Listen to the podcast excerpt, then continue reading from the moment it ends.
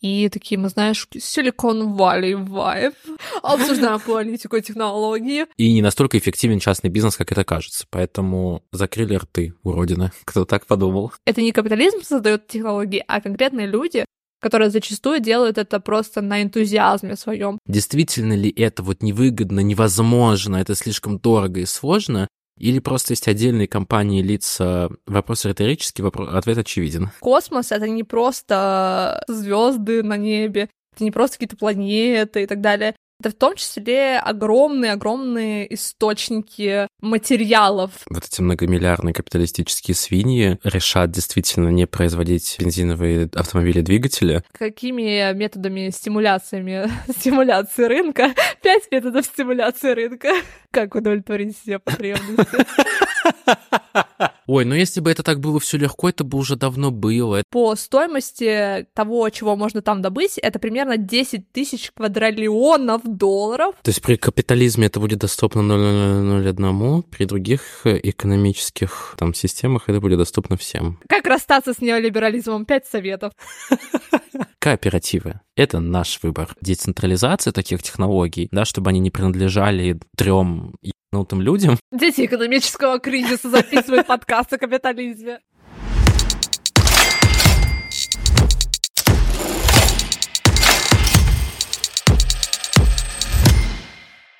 Всем привет! Это подкаст «Жертвы капитализма», где я, Эля, и мой сведущий Даян обсуждаем экономику и иронизируем над реалиями жизни в позднем капитализме. Наш подкаст абсолютно бесплатен и требует много вложений временных, так и финансовых, поэтому мы были бы очень рады, если вы сможете нас поддержать пятью звездочками и отзывами на тех платформах, на которых вы слушаете. А если вы хотите поддержать нас не только душевными сердечными лайками и репостами, а еще и денежкой, то вы можете найти ссылки в описании, где можно узнать, как нам перевести копеечку. В целом уже не первый раз нам свойственно, прежде чем начать обсуждать одну тему, да, предлагать что-то новое, мы сначала очень долго деконструируем другую тему. Вот, поэтому если вы начали этот эпизод слушать э, без контекста, то, наверное, лучше послушать предыдущий, где мы разбираем коммунизм чуть подробнее, и был ли он в Советском Союзе. Вот, а сейчас, когда мы поняли, что его не было, обсудим, что такое трушный, настоящий коммунизм, который мы хотим видеть. Правильно, мы же хотим такой видеть. Это следующее, значит, э, у нас следующий эпизод по альтернативному капитализму. Эпизоды, в которых мы рассматриваем различные предложения различных людей, со, людей современности, в плане, что эти люди еще живы. Это даже важно, что мы не рассматриваем какие-то исторические альтернативы, да, те, которые там были условно сто лет назад предложены и так далее и тому подобное. Мы говорим сейчас о современных экономических теориях и так далее. И не все эти альтернативы будут нами разделены, скажем так. То есть э, мы больше подходим с позиции open-minded, you know, что мы рассматриваем все, обсуждаем, думаем, что из этого можно взять и так далее. Потому что в конечном итоге, да, что касается экономических моделей, да, они а, не универсальные во всем мире, грубо говоря, да, то, что мы обсуждаем, это может подойти какой-то конкретной стране, какому-то конкретному обществу, даже может быть э, какая-то, типа, знаешь, э, коммуна, что-то локальное, нежели чем на каком-то суперглобальном уровне, вот, и это интересно, потому что интересно изучать идеи, интересно изучать данные, на которых они основаны, и пытаться понять, э, что вообще возможно в этом мире. Не знаю, получать какое-то из этого, наверное, вдохновение в том числе, потому что идей очень много, и мне кажется, очень много тлена и какой-то, не знаю, депрессии происходит из того, что люди считают, что у нас вообще нет этих идей, что вообще все максимально потеряно, и что нам остается, это принять то, что мир такой, как он есть, и так далее и тому подобное. И, в принципе, это называется, есть этому название вполне конкретно, это капиталистический... Фатализм. Реализм. Капиталистический реализм это называется. Но фатализм, наверное, да, в каком-то плане тоже. Ага. Но это можно, типа, капиталистический реализм очень хорошо обозначить фразой «легче представить конец света, чем конец капитализма», да. И, в принципе, да, еще про то, чтобы, да, принимать капитализм таким, какой он есть, потому что даже часто пишут комментарии а ну, капитализм не идеальная система, но она лучшая, лучше, чем вот этот коммунизм и так далее. Это все, конечно, наследие эпохи холодной войны, То есть это вполне даже очень э, понятно, почему такие э, как бы мнения есть, да, в общем каком-то политическом, со- социальном э, дискурсе и так далее, потому что, ну, это все, это идет действительно от пропаганды холодной войны. Вот Алан Бадью, что он пишет про, про, про это. Мы живем в противоречии, когда все существование представляется нам идеальным. Чтобы оправдать свой консерватизм, сторонники установленного порядка, в скобочках капитализма, не могут называть его идеальным или прекрасным. Поэтому вместо этого они решили сказать, что все остальное ужасно. Наша демократия несовершенна, но это лучше, чем кровавые диктатуры. Капитализм несправедлив, но он неприступен, как сталинизм. Мы не позволяем миллионам африканцев умирать от СПИДа, но мы не делаем российских националистических заявлений, как Милошевич. То есть, поскольку капиталистический реализм не может предложить лучшего будущего, особенно в последние десятилетия, его логика по умолчанию является антиутопической. Плоская заработная плата, падение числа владельцев жилья и потепление планеты, то есть глобальное потепление, это, конечно, плохо, но, по крайней мере, у нас есть айфоны. Как можно на что-то сердиться, имея кредитные карты и более дешевые потребительские гаджеты? Да, зато при капитализме ты можешь пойти в магазин и купить колбасу и шампуни. Да-да-да, колбаса — это же самое главное. И сегодняшняя альтернатива, которую мы будем обсуждать, это Falk я решила оставить э, для нашего подкаста название оригинальное на английском языке Fully Automated Luxury Communism. На русском бы звучало как бы ПАЛК, полностью автоматизированный luxury коммунизм, да, люксовый коммунизм. И что это такое, мы про это вот э, будем говорить в этом выпуске. Я не знаю, насколько долго он получится, но наверняка он получится, конечно же, долго. долго, это же у меня огромный сценарий. Ну, в общем, а, что это за тема такая, да? Начнем с э, темы с полностью автоматизированной и, собственно, коммунизм, коммунизм и технологии.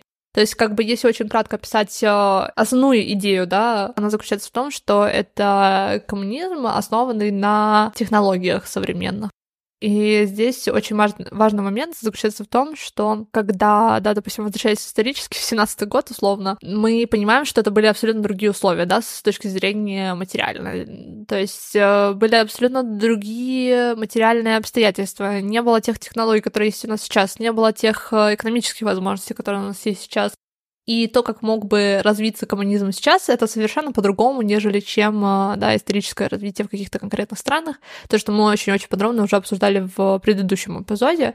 В этом плане интересно понять, какую роль могут играть технологии в этом всем процессе, потому что, допустим, Маркс, он вообще, в принципе, считал, что самая классная черта капитализма, и чем он восхищался действительно в капитализме, это инновация, да. Старая тема о том, что капитализм способствует инновациям, на самом деле, в каком плане идет от Маркса, как обычно. Возвращаемся к Марксу. По и он э, писал о том, что капитализм неизбежно создает своих э, грейв-диггеров. Это вот в The Communist Manifesto и Капитал тоже наверняка он писал про это. Условием существования капитала является наемный труд. Наемный труд основан исключительно на конкуренции между рабочими. Прогресс промышленности, невольным а, поборником которого является буржуазия, заменяет изоляцию рабочих, обусловленную конкуренцией, революционным объединением, обусловленным ассоциацией. То есть э, он говорит о том, что те технологии, те даже места, где люди работают, они способствуют тому, чтобы людей объединять и тому, чтобы люди друг с другом общались, понимали свои общие проблемы, свои общие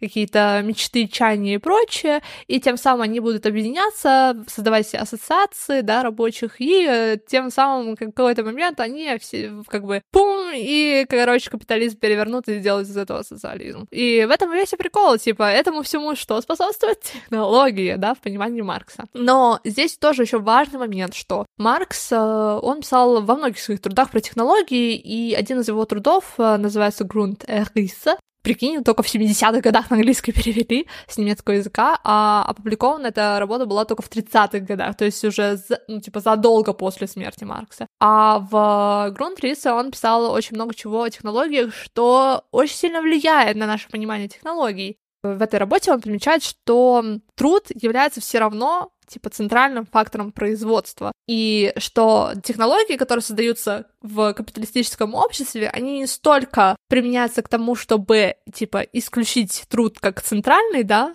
фактор производства, типа вынудить трудящихся выйти на обочину, да, грубо говоря, заменить их полностью технологиями и так далее и тому подобное. Сколько он, капитализм, то есть, использует технологии для того, чтобы сделать этот труд максимально эффективным для капиталиста, производящим максимальное количество профита для него, при этом не уменьшая часы труда, наемного работника, при этом не уменьшая количество труда, которое он затрачивает в процессе своего производства. То есть технологии используются максимально, чтобы эксплуатировать рабочих, не заменяя их этими технологиями. И это очень важный момент, потому что, опять же таки, если мы трактуем Маркса основываясь лишь только на его восхищении технологиями, типа как то, что они заменят рабочих, все будет вообще круто. Благодаря технологиям мы придем к социализму, мы упускаем тот момент, что в капиталистическом обществе технологии будут максимально апроприироваться и подстраиваться под капиталистическую логику. И это очень важный момент, потому что когда мы будем обсуждать в дальнейшем различные технологии, то без вот этого политического контекста мы не понимаем то, что любое заявление в капитализме может абсолютно с легкостью использоваться самим капитализмом для целей капитализма. Если говорить про первый сбой, то он произошел около 12 тысяч лет назад, когда наши предки перешли из кочевой охоты и собирательства к оседлому земледелию. То есть этот э, переход, названный неолитической революцией и вызван, ну, в первую очередь, инновациями в области одомашнивания животных и растений, за счет чего это привело к невиданным ранее запасам пищи и энергии. Второе изменение, оно произошло относительно недавно, его, конечно, легче как бы нам почувствовать. Оно начинается примерно с 250 лет назад в результате так называемой первой промышленной революции. Подобно тому, как ранее развитие сельского хозяйства изменило человеческое общество, да, промышленность также позволила совершить э, какие-то немыслимо ранние подвиги как в, ну, в создании чего-то нового, но так и, соответственно, и разрушение. И наряду с возникновением глобальной экономики, с новыми формами обмена, коммуникации, технологии этого второго сбоя, второго перелома существенно укрепили разделение труда, сделав возможным новый виды изобилия. То есть постепенная замена естественного, э, ручного труда на какой-то механический в сочетании с открытыми рынками, глобальной конкуренцией и всем этим говном значительно сократило число людей, которые занимаются кустарным трудом, да, то есть что-то там руками делают, вытеснив э, ремесло из э, центра человеческого жизни, да, опыта на его обочину. И парадоксальным образом это привело к тому, что ранее немыслимые достижения, да, изобретения стали почти выеденной чертой той жизни. Даже Маркс, который был глубоким критиком этой новой системы, был в восторге. Да, и прикол в том, что, ну, Маркс, он же, конечно, был против, но он все равно восхищался этим всем. Как бы его инсайты, они были использованы в том числе людьми, которым это было на руку, да, в том плане, что мы занимаемся технологиями, мы улучшаем там в каком плане технологический какой-то landscape и так далее, и вот поэтому мы, типа, заслуживаем а, максимально ресурсов и так далее и тому подобное, потому что в конечном итоге даже Марк с нами восхищается и так далее. И мы сейчас переходим еще к третьему, да, перелому, который происходит в момент отказа от углеводородов и к возврату к возобновляемым источникам энергии, в частности, к солнечной. Это тот переворот, перелом, который происходит сейчас и который мы будем обсуждать.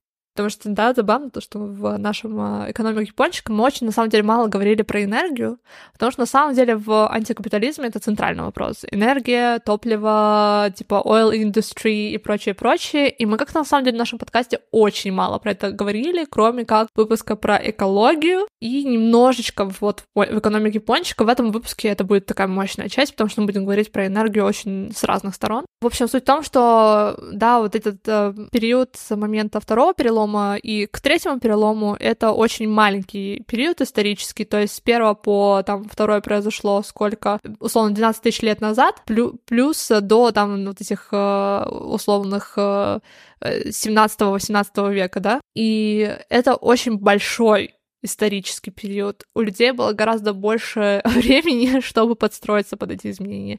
Сейчас же изменения происходят просто в нереальных скоростях, да, и есть несколько понятий, терминов, которые будет интересно нам сейчас узнать э, с позиции, да, технологической. И хочется здесь подчеркнуть про закон Мура и кривую Хендерсона. Если говорить про закон Мура, то это такое эмпирическое наблюдение, изначально сделано как раз-таки Гордоном Муром, согласно которому, ну, если в современной формулировке, количество транзисторов, размещаемых на кристалле да, процессора, схемы удваивается каждые 24 месяца. Часто цитируемый интервал 18 месяцев связан с прогнозом Дэвида Хауса из Intel, по мнению которого производительность процессоров должна увеличиваться каждые 18 месяцев из-за сочетания роста количества транзисторов увеличения тактовых частот процессоров, ну и новых технологий по количеству там нанометров при производстве процессоров. Если, кстати, говорить про последние процессоры, Apple, они сделаны по трехнанометровому процессу,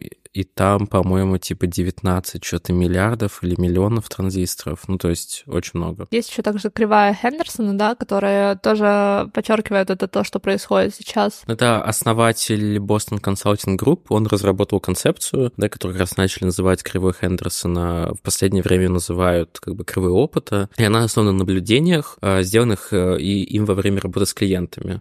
Потом она превратилась в какую-то сложную прогностическую модель, но суть в том, что она описывает снижение снижение себестоимости производимого, производимых товаров на 20% при каждом удвоении производственных мощностей. То есть э, переменные, определяющие такое поведение, относительно простые. От повышения эффективности труда до совершенствования конструкции изделия. Хотя как бы кривая Хендерсона, кривая опыта не дает таких быстрых изменений, как экспоненциальное совершенствование цифровых технологий, ее как бы польза, дивиденды имеет огромное значение для предложения. В частности, когда, конечно, речь идет как раз-таки о, возобновляем... о возобновляемой энергетике. Да, то есть это действительно экспоненциальное да, развитие, и это довольно завораживающие все эти процессы. Тоже вот ты можешь пару примеров провести того, что произошло чуть дальше с э, ценами, да, то есть нам еще интересный аспект не только того, сколько там транзисторов, пикселей и прочее-прочее появляется, но и насколько сильно падает цена, потому что мы уже говорили, при развитии технологий цена падает. И как раз-таки кривая Хендерсона — это та, скажем, гипотеза, которая это в слова, да, облекает. Ну, например, PlayStation 4, которая впервые была выпущена в 2014 году, да, э, она была почти в два раза мощнее своей предшественницы, там каких-то других игровых приставок. Ну и тоже касается интернета, да, аналогичная тенденция там в, в отношении скорости пропускной способности с интернета, интернета, начиная там с 1983 года, ежегодно увеличивается на 25, а то и на 50 процентов. И, конечно, стоимость э, там интернета, сколько мы платим, тоже если это гигабайт памяти подешевел. Но, конечно, это все очень такая, знаешь, радужная картинка, и мне кажется, эта книга, она довольно технологически позитивная, да, то есть э, когда человек, который ее написал, а мы, э, этот разговор на основе книги Арна Бастани, и он очень позиции технологий очень позитивно к ним относится, да, не все так позитивно к технологиям относятся, особенно в левых кругах, и для этого есть обоснование, в частности то, что технологии — это не что-то нейтральное, да, и оно вполне даже политически обусловлено, и он тоже это говорит, об этом говорит, это подчеркивает, и это именно та причина, по которой он считает, что коммунизм и должен быть политической да, идеологией новых технологий, а не капитализм, потому что мы видим сейчас изменение климата, да, дефицит ресурсов, э, старение людей, да, Э, технологическая безработица в результате автоматизации и так далее, про то, что мы сейчас еще поговорим, а какие, да, прогнозы безработицы есть на основе того, что технологии будут развиваться. И, собственно, эти проблемы не решает капитализм, и мы это видим, что они только ухудшаются, усиливаются и так далее, и способом адресации этих проблем станет именно коммунизм. И, по сути, возвращаясь к Марксу, он считал, что коммунизм возможен только тогда, когда наш труд, то, как мы соединяем свои познавательные и физические усилия с миром, становится не выживания, а путем к саморазвитию. Маркс считал, что это зависит от технологических изменений. Чем более развита сила производства, тем больше их способность предложить новый тип общества, в котором труд и отдых будут слиты воедино. Он писал, на более высокой фазе коммунистического общества, когда исчезнет порабощающее подчинение личности разделению труда, а вместе с этим и противопоставление умственного и физического труда, когда труд станет не только средством жизни, но и главной жизненной потребностью, и все источники кооперативного богатства потекут более обильно, только тогда узкий горизонт буржуазного права может быть пересечен во всей своей полноте, и общество начертает на своих знаменах от каждого по способностям, каждому по потребностям. То есть суть э, в чем luxury? В том, что а, переход коммунизма, он означает конец различий между трудом и отдыхом. То есть э, в более широком каком-то смысле. То есть в более широком смысле коммунизм означает э, различ... А, отсутствие различия между умственным и физическим трудом, да, а работа больше станет похожа на игру. То есть это все весь какой-то общий такой похожий процесс, где ты и, и работаешь, и отдыхаешь, и умственно и физически пашешь. И и все потребности удовлетворены, и вот что важно. И все, да, да, и все будут обладать большим коллективным богатством, все, все потребности удовлетворены, и, и как, как какие-то материальные, так и творческие желания, и вот тут вот и появится как раз-таки роскошь. И возвращаясь к термину коммунизма, да, что понимал Маркс под этим э, краткий экскурс, а именно это общество, в котором труд исключен, дефицит заменен изобилием, и труд и отдых э, сливаются воедино. Типа, да, труд исключен, но труд и отдых сливаются воедино. ну, то есть, как бы это не предполагает, что э, работа в принципе... Интересно придумал. Типа, что работа, в принципе, не будет, да? Работа будет в каком-то плане, но она не будет в том формате, в котором мы сейчас семьей имеем, когда ты обязан работать, чтобы выживать. И хочешь ты, не хочешь, куда, ну, ты пойдешь туда, где ты будешь зарабатывать, да? Э, суть заключается в том, чтобы изменить это вот отношение, да, к труду, как к чему-то, что тебе нужно делать ради выживания, да? Столько, не столько как ради выживания, сколько ради того, чтобы, да, принести какую-то пользу, благо в, это общество. Этот мем, типа, чат GPT заменит меня, типа, в моей работе. Да.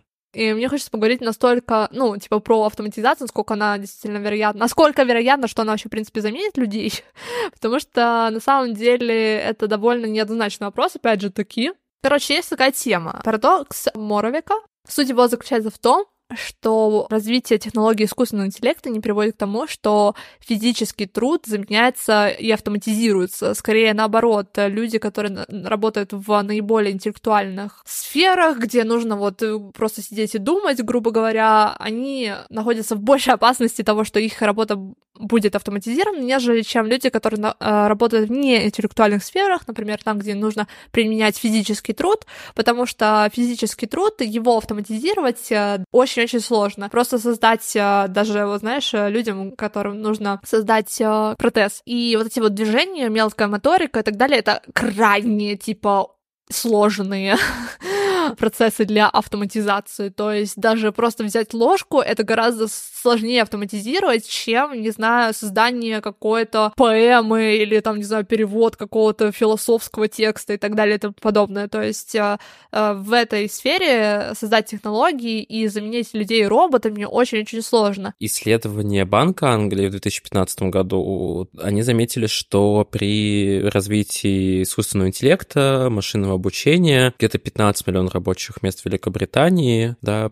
исчезнет, то есть примерно 40% рынка труда, и при этом это в ближайшие там несколько десятилетий. Ну, то есть, как бы здесь э, такой прогноз, очень сложно оценить позиции того, типа, насколько это опасность, или это же, наоборот, что-то, типа, прогрессивное, да, условно. С одной стороны, здесь очень сильно зависит как бы весь этот дискурс того, какой политической типа динамики мы находимся. Если люди оказываются без работы, и для них это единственный способ выживания в этом мире, иметь работу, то, естественно, автоматизация — это крайне сложная и отстойная э, ситуация, да, для этих людей. И для общества, где люди могут оказаться без работы и выжить, и у них все будет нормально, это классно и прогрессивно, потому что мы не будем работать, е ну, типа, это же классно. И знаешь, что, типа, вот эти разговоры про автоматизацию часто говорят о том, что, например, это все переоцененные опасности. Там есть отчет о OECD, о том, что 9% всех работ находится в опасности автоматизации. McKinsey считает, что примерно 400-800 миллионов позиций находится в опасности автоматизации. Ну, то есть, в целом, в общем, это, конечно, относительно всего мира не, такая, не такой большой процент, ну, как бы процент, да. Но, с другой стороны, типа, когда я думаю о том, что вот юридическая работа может быть автоматизирована, я как бы радуюсь этой мысли, потому что я считаю, что от этого никому хуже не станет. Ну, типа, для меня это моя работа, да, это мой доход, но с позиции того, насколько этому миру нужна юридическая работа, Наверное, э, точнее, не наверное, в определенных э, сферах ее невозможно автоматизировать, потому что это именно та работа, которая может, допустим, определять политический вот этот весь процесс, да, потому что он все же в каких-то юридических терминах оформляется и так далее и тому подобное. И это должны делать люди, а не машины. Но, с другой стороны, как бы большинство таких, знаешь, коммерческих юридических позиций, я не, ну, не понимаю, зачем они существуют в этом мире, в том плане, что они глобально не приносят никакой пользы. Этому человечество только, наверное, ухудшает вообще существование наших, всех нас в этом мире. Да, я думаю, что на этом а, как бы хочется эту часть, наверное, завершить, и дальше мы уже перейдем к конкретным технологиям и будем обсуждать их более подробно, что вообще возможно и какие предложения есть со стороны автора книги, и поговорим о том, что насколько нам это типа предложение интересно, насколько оно классное, насколько не классное, и, ну, короче, пообсуждаем это. А теперь, после того, как мы, э, как обычно, обсосали, в общем, концепт, давайте перейдем к деталям, да, и к и важнейшим элементам э, нашего, нашего светлого коммунистического будущего, нашей коммунистической партии. Что у нас про энергию? Что у нас в а, агенте, или как это называется? Адженде. Адженда. В адженде сегодня, адженде дня. Вообще, на самом деле, знаешь, я вспоминаю наш выпуск про климатический кризис, и, наверное, надо было переслушать его, чтобы говорить более подробно про то, что мы говорили там, потому что я уже немножко забыла. Но я точно помню, что мы не очень сильно обсуждали энергию и индустрию нефти, газа, всяких вот этих природных ископаемых, да? Да, да, не, мы это не касались. В сфере энергетики. Мы немножечко только обсудили то, что, да, есть э, такие явления, как э, неоколониализм через возобновляемую энергию, то есть, э, да, такой побочный, побочный эффект, uh, you know, да, так что просто keep it in mind, потому что мы сейчас будем обсуждать более подробно возобновляемую энергию, и вообще в целом point, почему капитализм и глобальный кризис так сильно связаны, это в частности потому, что капитализм основан на использовании огромного количества полезных ископаемых э, для того, чтобы из них получать энергию для того, чтобы производить товары, да, и когда капитализм зарождался, он зарождался, в общем-то, параллельно с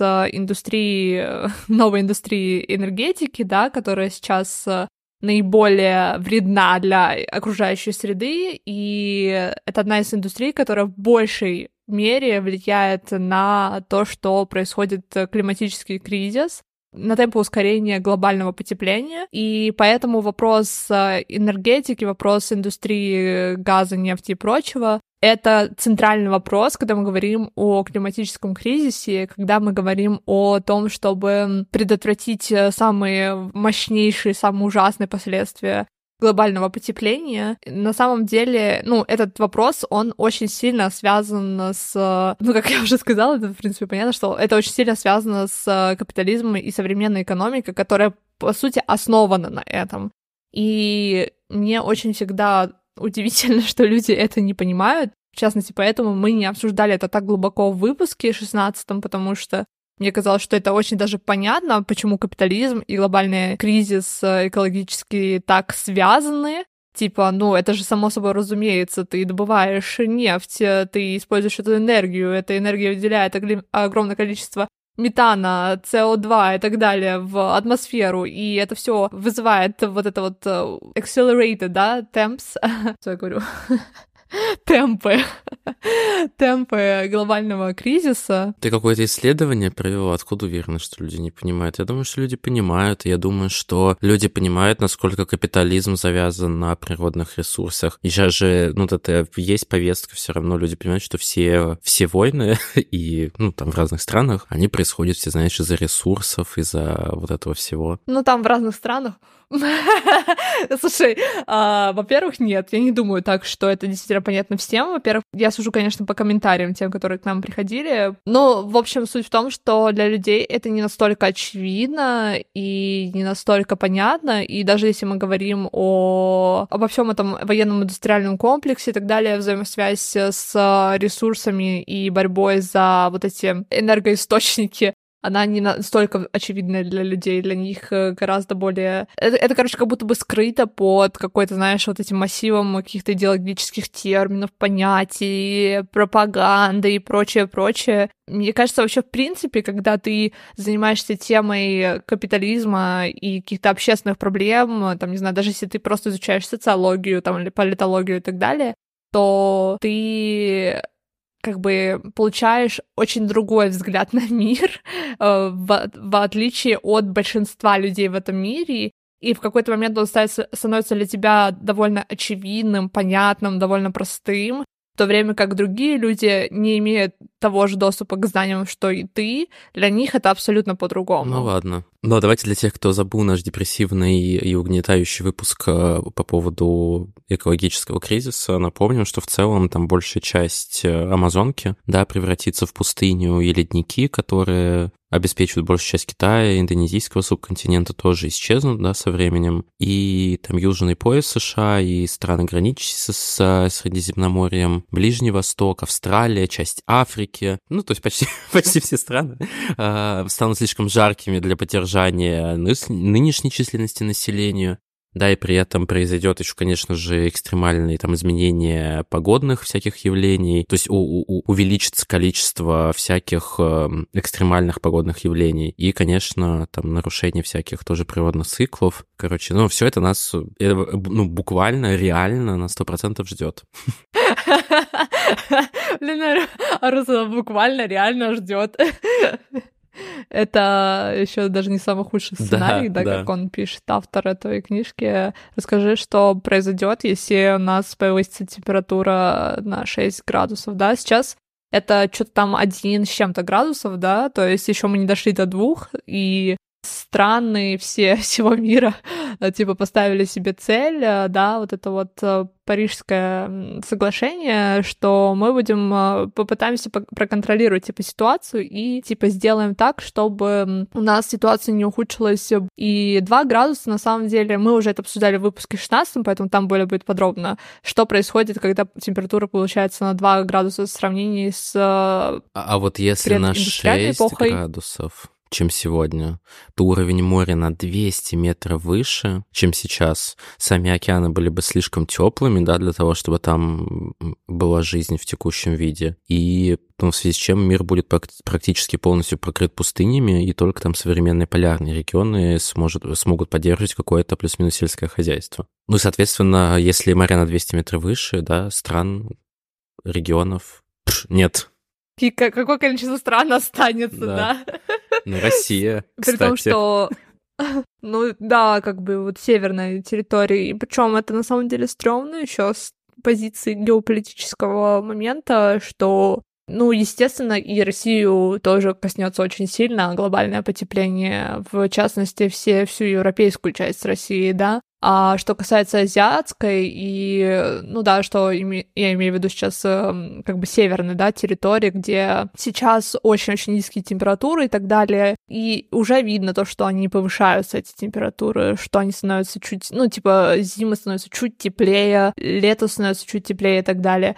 И, ну, те люди, которые живут в таких регионах, регионах или городах, да, с севера, типа а-ля Воркута, они тоже замечают то, что происходят эти изменения. Это отражается на рыболовстве, на, как бы, экосистеме местной и так далее. И это в какой-то мере может как бы повлиять на то, что в этих регионах, типа, ситуация даже в каком-то мере улучшится в плане для того, чтобы жить там, потому что там станет теплее, и это как бы может давать привилегии стране, которой ситуация чуть улучшится от глобального потепления. И в этом плане стрёмно, когда политическая ситуация еще накладывается такая, что страна полностью не заинтересована э, в том, чтобы поддерживать какие-то адекватные отношения с остальной частью мира и переживать за то, что происходит в остальной части мира, потому что, ну, типа, да, это, это как бы враги и прочее, прочее. Короче, в этом плане просто стрёмно. И, конечно, уходя в тему уже энергии, да, в настоящее время население Земли ежечасно потребляет 17-18 тераватт энергии, и это составляет 150 тысяч тераватт-часов в год. То есть это огромное-огромное количество энергии. В общем, про, про момент э, с тем, что типа количество, какое количество Земли, да, останется обитаемой, да, где можно будет э, людям жить. У нас был выпуск про перенаселение, да, и мы говорим о том, что перенаселение планеты — это миф. Но давайте, допустим, представим, что температура на Земле повысилась на 6 градусов, и а, уровень океана поднялся на 200 метров, и огромное количество стран просто исчезло с поверхности Земли Земли, грубо говоря, ушли под воду. И восстает вопрос, а где будут проживать те 10 миллиардов человек, которые, да, к 2050 году ООН прогнозирует, да, что количество людей увеличится до 9,7 миллиардов человек. Где они будут жить, да, вопросик? И будут ли они жить в таком случае? А, на этой земле, потому что земля-то будет ограничена, естественно, да. Все это, конечно же, приведет к тому, что часть людей, э, ну, как бы отсеется каким-то образом, насильственным или естественным, неважно уже даже к тому моменту. И, естественно, появится определенная политика, которая будет э, это все оправдывать э, и продвигать и так далее и тому подобное. Поэтому, когда мы говорим о глобальном потеплении, мы касаемся очень даже глубоко всех политических вопросов и всего того, что происходит в мире, всех тенденций, которые происходят в мире на данный момент, они все усугубятся и усилятся, да, при глобальном потеплении, точнее, при э, акселерации его темпов. А теперь, э, возвращаясь к возобновляемой энергии, да, что какой из этого выход, да, и что нужно предпринять, чтобы этого не произошло, естественно, да, потому что это самый главный вопрос, потому что все такие, типа, ну вот, а там капиталистический реализм, а мы все прокляты, и надо наслаждаться жизнью сейчас, здесь и сейчас, и так далее. Еще я вспомнила мем тут, который тебя присылала, а как быть экологически, э, ecologically friendly, и там, типа, первое а там использовать всякие, знаешь, там, не знаю, дома какие-то эко строить, и потом следующее а индустриальный саботаж. Да, ну, примерно так. Э, в эту сторону идет наш выпуск. Ладно, нет, конечно. Возобновляемая энергия — это первый пункт, который наиболее ощутимо реальной, скажем так, и то, что уже можно сейчас э, использовать. И прикол в том, что на самом деле я уже замечаю, что происходит э, переход на возобновляемую энергию. И вот э, один из фактов, то, что эти проблески уже видны. Э, в 2010 году в Великобритании 2% электроэнергии вырабатывалось из возобновляемых источников а к концу 2018 года этот показатель стал уже 25%. Еще более впечатляющим показателем обладает Шотландия, которая в настоящее время находится на пути к тому, чтобы к 2020 году полностью получать электроэнергию из возобновляемых источников. Книга написана в 2019 году, и я не уверена, то, что в 2020 году Шотландия действительно достигла этого с учетом пандемии и так далее. Но, тем не менее, да, я вижу это в Германии. К 2025 году планируется переход, да, на возобновляемую энергию большей части страны, включая то, что будут да, перестанет э, Германия выпускать э, автомобили на бензине, да, то есть к 2025 году новых автомобилей, которые используют бензин, не будет больше, то есть все э, машины, которые будет делать Германия, это электро, да. Я уверен, что ну, из-за того, что всякие Мерседесы, BMW и так далее, они же в Германии, я вот не верю, что вот эти многомиллиардные капиталистические свиньи решат действительно не производить бензиновые автомобили-двигатели, мне кажется, просто в самой Германии будут собираться электро, а в странах третьих будут собираться те же BMW, Mercedes и бензиновые для того, чтобы продавать и зарабатывать деньги? Во-первых, в международном праве какая тенденция есть? Э, она заключается в том, чтобы контролировать на уровне международного права бизнес, и в том, чтобы э, бизнесы не могли использовать разные законы в разных странах, и они могли чтобы страна происхождения, грубо говоря, могла контролировать производство не только у себя в стране, но и за рубежом в том числе. Соответственно, если, допустим, ты производишь, ты являешься, допустим, немецкой компанией, ты производишь в какой-то бедной стране свои продукты, товары и так далее, Германия на самом деле может это контролировать. И сейчас есть также новый закон о цепочках поставки, и также а, компании будут ответственны за то, чтобы э, делать комплайнс всех цепочек поставки, всех звеньев поставки и так далее. И, короче, там есть очень много таких нюансов, которые сейчас вот вводятся, и я думаю, что к 2025 году как бы landscape правовой действительно изменится, и как бы эти изменения действительно заметны, и они происходят э, благодаря тому, что э, такие люди, как мы и так далее, а, обсуждают э, вопросы капитализма и вопросы неэтичного, вредного для экологии производства. И действительно, как бы все вот эти вот разговоры, как бы дебаты и прочее, Очень это все помогает. кстати, получается хоро- хороший вывод. Мне нравится, что все помогает. Да. И в качестве распространения быстрого технологии, да, хороший пример не только всякие богатые страны, но и, например, Нигерия. Это одна из самых густонаселенных стран Африки, да, половина из ее жителей, 180 миллионов плюс-минус человек, да, нет доступа к электричеству вообще. Но при этом распространение в Нигерии, в Южной Африке мобильных телефонов э, примерно такое же широкое, как и в США, то есть около 90% взрослого населения, ну, у них есть телефоны. Еще в 2002 году мобильным телефоном обладал около 64% 40% американцев, а сегодня этот показатель превзойден в таких странах, как Танзания, Уганда, Сенегал. И несмотря на то, что эти страны, понятно, остаются с низким уровнем ВВП, но столь быстрое распространение технологий, а, которые еще 15 лет назад считалось уделом исключительно богатых э, людей, богатых стран, конечно, является очень знаковым и показательным событием. Да, и что как бы сделать э, мост с, с телефонов на возобновляемые технологии, пример хороший — это Танзания, в Танзании распространяются такие способы использования возобновляемых технологий, как а, покупка сета, который называется комплект off-grid. Он стоит примерно 13 долларов и включает в себя панель, аккумулятор, несколько светодиодных ламп, зарядное устройство для телефона и радио. То есть, да, не у всех людей есть а, легкий доступ к энергии. И возобновляемая энергия в этом плане очень хорошее решение, потому что у них есть естественные источники энергии, как солнце, например. И благодаря вот этим портативным да, комплектам люди могут э, получать энергию, да, и причем в течение до следующих трех лет они платят примерно, да, по 8 долларов в месяц, и после этого продукция, которую вот они купили за 13 долларов изначально, да, она полностью переходит в их собственность, то есть они как бы ее в аренду берут изначально. И самый популярный комплект off-grid, стоимость которого примерно в два раза выше, а первоначально называлось больше, включает в себя э, еще несколько лампочек и телевизор с плоским экраном, то есть даже так.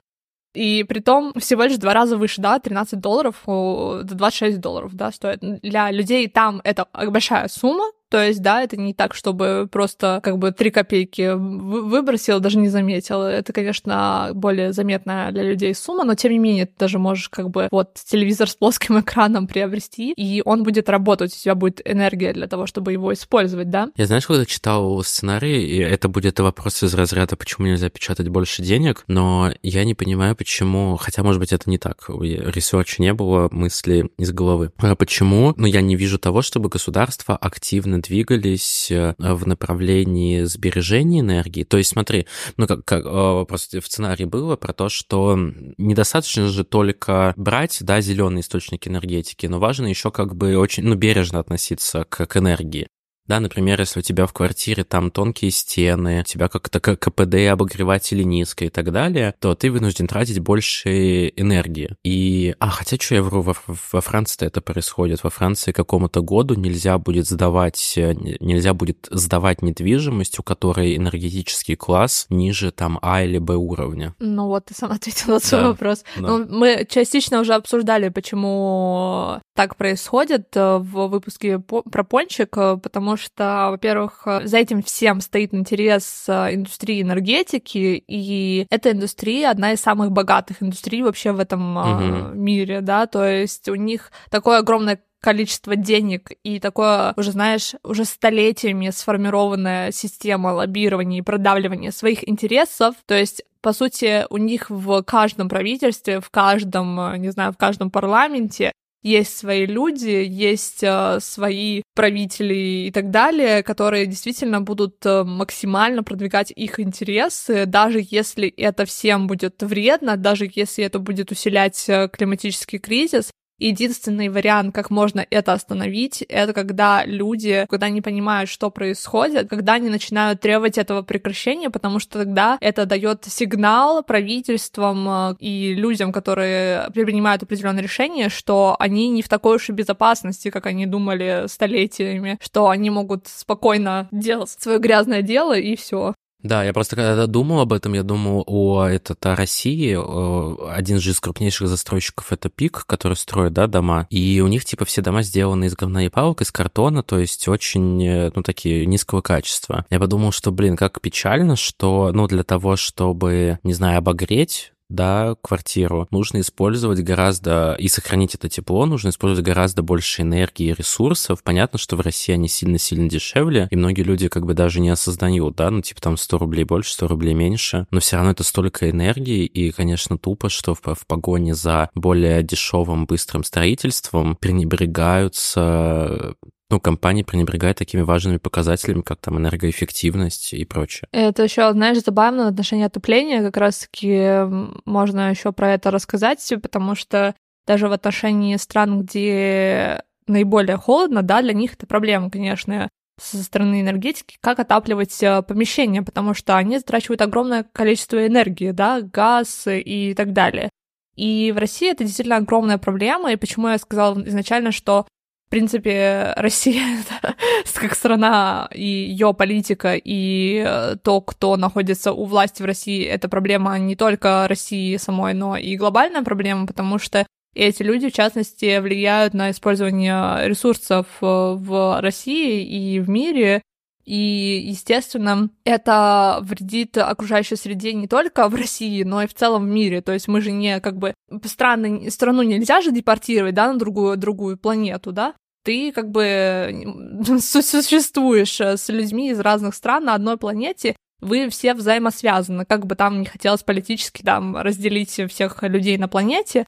Суть в том, что как бы проблема в России в том, что люди действительно очень сильно привыкли к тому, что, допустим, отопление есть центральное, что газ используется на полную, и он стоит довольно дешево, и ты как бы 6 месяцев в году живешь на отоплении, и ты даже не замечаешь этого. Для тебя это обыденность, для тебя это норма, и ты даже чувствуешь какой-то, знаешь, entitlement а говнить людей, у которых этого нет, и говорить, ха-ха, вам там типа в Европе холодно и так далее и тому подобное, при том, что человек, ну, абсолютно не понимает, типа, какую цену платит вся планета за то, что он использует э, на всю отопление 6 месяцев в году. Этому есть решение, то есть уже сейчас существуют технологии, которые помогают практически не использовать никакие обогреватели, отопление и прочее. Это называется технология Passive House такая немецкая технология, но на самом деле она была придумана в Канаде. Там в 1977 году правительство провинции одной, оно обратилось к, к канадским исследователям и попросило э, создать э, как бы дом, который в зимнее время он использует минимум энергии, при этом там тепло а, как бы сохраняется внутри, а летом наоборот, э, там прохладно и не нужно использовать э, какие-то, знаешь, а кондиционеры и прочее, прочее. И они действительно это придумали, они это сделали. То есть это практически герметичный дом с э, тройными стеклопакетами, с толстыми стенами, теплоизоляцией, э, крышей и одним из первых в мире вентиляторов э, с рекуперацией тепла. И вообще он классно работает, и действительно его можно использовать в самых холодных странах этого мира. И, в принципе, даже, знаешь, что касается Сибири, да, и самых холодных регионов России, там уже тоже накоплено какой-то опыт и понимание, как работают технологии, как нужно строить дома и так далее, это все уже можно использовать очень хорошо и распространять это, и действительно пытаться сберечь эту энергию, которую люди привыкли использовать. Пока ты говорил, я встал, выключил батарею у себя в квартире. Ору. Эх, они кстати, вот, видите, Видите, ребята? как наш подкаст влияет вообще на сознание. Не, ну у меня, кстати, они не включены 24 на 7, я включаю их там пару-тройку часов в день с утра, потому что с утра холодно, на ночь я выключаю, потому что под одеялом тепло. Вот. Да, не потому что да. я экономлю деньги. у меня... Нет, ну вы не подумайте только. Нет, ну просто у меня сколько бы я не... То, что я... Количество электричества, которое я трачу в этом году, не влияет на то, сколько я плачу за коммуналку в этом году. Это повлияет на следующий год. Ну ладно. А я что хотел спросить? А как это все связано с uh, fully automated luxury communism? То, что мы обсуждаем. Вот про вот, вот мы обсуждали про энергию. Спасибо. Ну, напрямую. Слушай, во-первых, мы говорили о том, что составляющая этого э, коммунизма, лухари коммунизма, заключается в том, что э, люди не теряют в потреблении. То есть, знаешь, это концепция, которая в моем понимании довольно противоположна деросту, то здесь ищется решение в технологиях, поэтому она довольно позитивная в отношении технологий и он говорит очень много о возобновляемой энергии, о том, что эта энергия дешевеет, и то, что есть какие-то экономические тенденции, которые действительно вот они Но еще плюс чувствительные. зеленая энергетика, да, еще плюс зеленая энергетика, она более децентрализованная, нежели чем текущая, да, потому что, как с примером с Угандой, да, или то, что мы обсуждали, то, что доставляют тебе солнечную панель, ты можешь заряжать телефон, и ты не зависишь напрямую от э, компании, которые доставят там газ, зарабатывает, это какая-нибудь одна компания на всю страну, то есть, ну, это же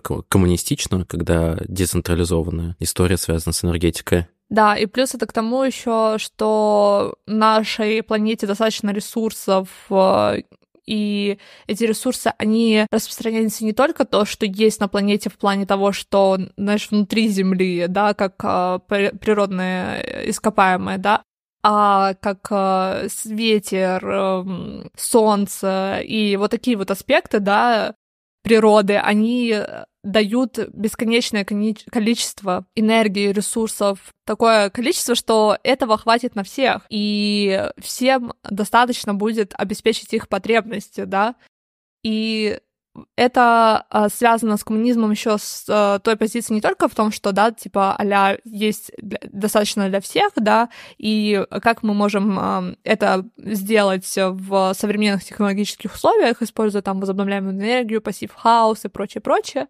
а также это связано с политическим аспектом и экономическими аспектами, которые заключаются в том, что в капиталистических обществах самым главным условием экономической эффективности является равенство цены предельным издержкам. То есть э, в этой системе вещи должны э, производиться для получения прибыли, да, если они должны вообще воспроизводиться. То есть если ты не делаешь что-то ради прибыли, то это не имеет никакого смысла в капиталистических обществах. И, соответственно, это означает, что в ответ на экстремальное предложение энергии компаний, экстремальное предложение, почему? Потому что энергию получать довольно легко, да, из солнца, из ветра и прочее. И, соответственно, компании, они будут пытаться искусственно создать дефицит э, этих технологий, да, и поэтому мы и такой акцент делаем на то, что мы обсуждаем, что эти технологии на самом деле очень дешевые, что их можно вывести уже сейчас и так далее, что нет никакого дефицита на эти технологии. Потому что, ну, в целом рыночная рациональность, она требует, что на каком-то этапе товарной цепочки должно быть какое-то вот это раци... рационирование, а, так называемая исключаемость. И это тот аспект, который связан непосредственно с коммунизмом, да, потому что в рыночной экономике, в капитализме, то это, конечно, классно, да, возобновляемая энергия и прочее, прочее, что эти технологии есть, но без соответствующей политики в введении на массовом масштабе таких э, технологий и использования их на благо обществу, а не каких-то конкретных компаний, просто невозможно. Аминь. Короче, сейчас еще сейчас будет очень интересно, потому что мы будем обсуждать космос, и для меня это было нечто вот реально новое. То есть про, знаешь, про возобновляемую энергию для меня это была знакомая тема, потому что, да, когда ты в немного, в, хотя бы немного в теме климатических э, изменений, то ты естественно, в какой-то мере сталкиваешься с информацией о возобновляемых энергиях, о том, как это классно, о том, как это просто, как это дешево, как это доступно всем, и как нам нужно просто политически подтолкнуть э, наше правительство, компании и прочее для того, чтобы производить такие вещи, и как нам нужно создать закон для того, чтобы это все как бы facilitate, чтобы это происходило, да? Но... Такая ты Роза Виксельштейн, Роза Виксельштейн, а, чтобы это все facilitate, и смотреть сколько details, и смотреть какой fabric. Sorry, I don't live in, I don't live in your country. I, I won't name your country. Я не жив- я не имею никакого отношения. Я не имею никакого отношения к вашим террористическим странам. Да-да-да, буквально. Короче, чего вообще вот э, я никогда не слышала это про космос, да, каких-то обсуждений про космос. Мы часто обсираем Илона Маска, да, и мы чаще обсираем его компании типа Тесла. И, а, кстати, еще вот тоже момент ты э, должен рассказать про машины, да, типа какую роль в энергетике машины играют не только со стороны потребления бензина и потребления этих энергии, да, с того момента, что сами машины могут быть производителями энергии, имеется в виду, С что машины для батарейкой. передвижения. Но прикол, есть вот мнение у чувака в этой книжке, что машины станут не просто процессорами на колесах, да, а еще гигантскими портативными аккумуляторами, поскольку э, понятно, что автомобиль не использует там полностью аккумулятор в день, использует какую-то там шестую, третью, пятую часть, а, и емкость в будущем накопителя будет настолько велика, что даже в странах, где там солнца мало, большая часть энергии будет поступать от солнечных батарей, и, и в том числе от машин, получается, да, можно использовать энергию накопленную. И то же самое будет э, касаться и большего числа гаджетов, да, там не говоря уже о домах, школах, рабочих местах. Вот, и, например, в... А, ну, это не только солнечный, то есть на всех странах, где там солнечная активность затруднена, да, как Великобритания, там будет больше ве- ветряные электростанции. Да, Но я не Ну, знаю. такой немножко оф-топ. Что Да, не это офф-топ, но знаешь? я не знаю. Я не знаю, насколько это с точки зрения науки и э, соответствует действительности. Ну, в смысле, ты не знаешь. Вот э, есть книга, а в ней написано вот это. На, в книге есть э, ссылки. Что значит ты не знаешь? Вот знаешь, просто меня вот в чем у меня проблема с аргументацией, когда вот, допустим, мы говорим о каких-то технологиях, и люди такие, ну, это звучит как-то очень позитивно, очень классно, но я не уверена, насколько это работает, и человек приводит ровно ноль контраргументов, кроме того, что он сеет, типа, какое-то сомнение, которое Но никак не будет я проверяться это- и Да, да. Не, я с тобой Понимаешь, прекрасно. я? я Нет, мы с тобой же не раз у нас, у нас был п- к, к этому подход. Да, из-за того, что это область, где на уровне ощущений ты не можешь вообще что-либо рассуждать, да, потому что ты не можешь рассуждать на уровне ощущений, насколько аккумуляторы эффективны. Вот. Для того, чтобы согласиться или не согласиться, действительно нужно в, эту вопро- в этот вопрос Да. погрузиться. И из-за того, что я чувствую больше, как сказать, изначально за счет моего образования, это опять все вырежется просто с тобой рассуждение. Из-за того, что изначально, исходя из своего образования, я чувствую в, в этом, в этой теме немножко экспертности, я понимаю, что если у меня было желание, я мог погрузиться, изучить и, и как бы эту историю, тему понять. Я этого делать, конечно же, не буду, вот. Но это интересно, просто, ну, это интересно. Я просто люблю тему, связанную с технологиями. Я хотела только с той позиции сказать, что, типа, это окей иметь сомнения, но мне очень не нравится, когда люди начинают, типа, очень вставать в позу, когда ты предлагаешь, или ты рассказываешь о том, что ты, допустим, э, узнал, прочитал и так далее, и люди такие, ну, я не знаю, насколько это возможно, ну, я вот не знаю, ну, так узнай, блин, ну, сделай свой research, ну, вот что мне рассказывать то, что ты не знаешь, знаешь? Это Ну не, да, не к да. тебе лично говорю, а к другим людям по большей части, которые, типа, такие Мгм. очень скептики и так далее. Потому что, ну, прям реально раздражает. Мне знаешь, что еще бесит, когда обсуждают какие-то новые прорывные технологии, и люди говорят, что ой, ну если бы это так было все легко, это бы уже давно было, это значит, Да, это конечно, неэффективно, или, или, ну, вот мне, например, кажется, что просто очень много, ос- основная проблема вообще с, например, с телефонами, это аккумулятор. То, что современные литионные аккумуляторы, они очень это, ну, они очень неэффективны в том плане, что это расходный материал. Они, вот, например, iPhone через год, да, iPhone проклятый этот, через год аккумулятор уже нужно менять, потому что у него со временем, с использованием от погоды емкость падает, и он как бы очень становится менее энергоэффективный. И вот задача будущего для всех переносных гаджетов — это новые виды аккумуляторов, которые будут более эффективными, которые смогут дольше сохранять энергию, будет меньше энергопотери и прочее. И есть разработки в, этой, в этом направлении, да, всякие Xiaomi тоже это делают, у них даже есть какие-то прототипы и так далее. Но вот такого как бы масштабного, да, чтобы это еще и в, в автомобилях могло использоваться, ну что тоже, э, ну не могу сейчас цифры привести, но а, есть споры по поводу, насколько электромобили эффективны и экологичны, да, потому что условно на производство и утилизацию вот этих всех батарей требуется тоже много химикатов, денег, энергии, ресурсов и прочее. Но я тут не, не готов спорить, не знаю статистики. И вот мне интересно, действительно ли нету технологий, которые позволяют сейчас изобрести и произвести более эффективный аккумулятор, или просто это не настолько выгодно, нежели чем штамповать менее эффективные, но уже понятные продаваемые и так далее аккумуляторы. И это вот касается всех технологий, да, которые существуют. Действительно ли это вот невыгодно, невозможно, это слишком дорого и сложно, или просто есть отдельные компании, лица? Вопрос риторический, вопрос, ответ очевиден. Вообще, да, да, риторический вопрос, потому что на самом деле, когда мы говорим о технологиях, не обязательно вообще это касается любой темы на самом деле. Все, что касается вас напрямую в какой-то мере, типа политика, экономика и так далее, вы все это можете обсуждать, даже не имея Э, глубокого специализированного образования в этих вопросах.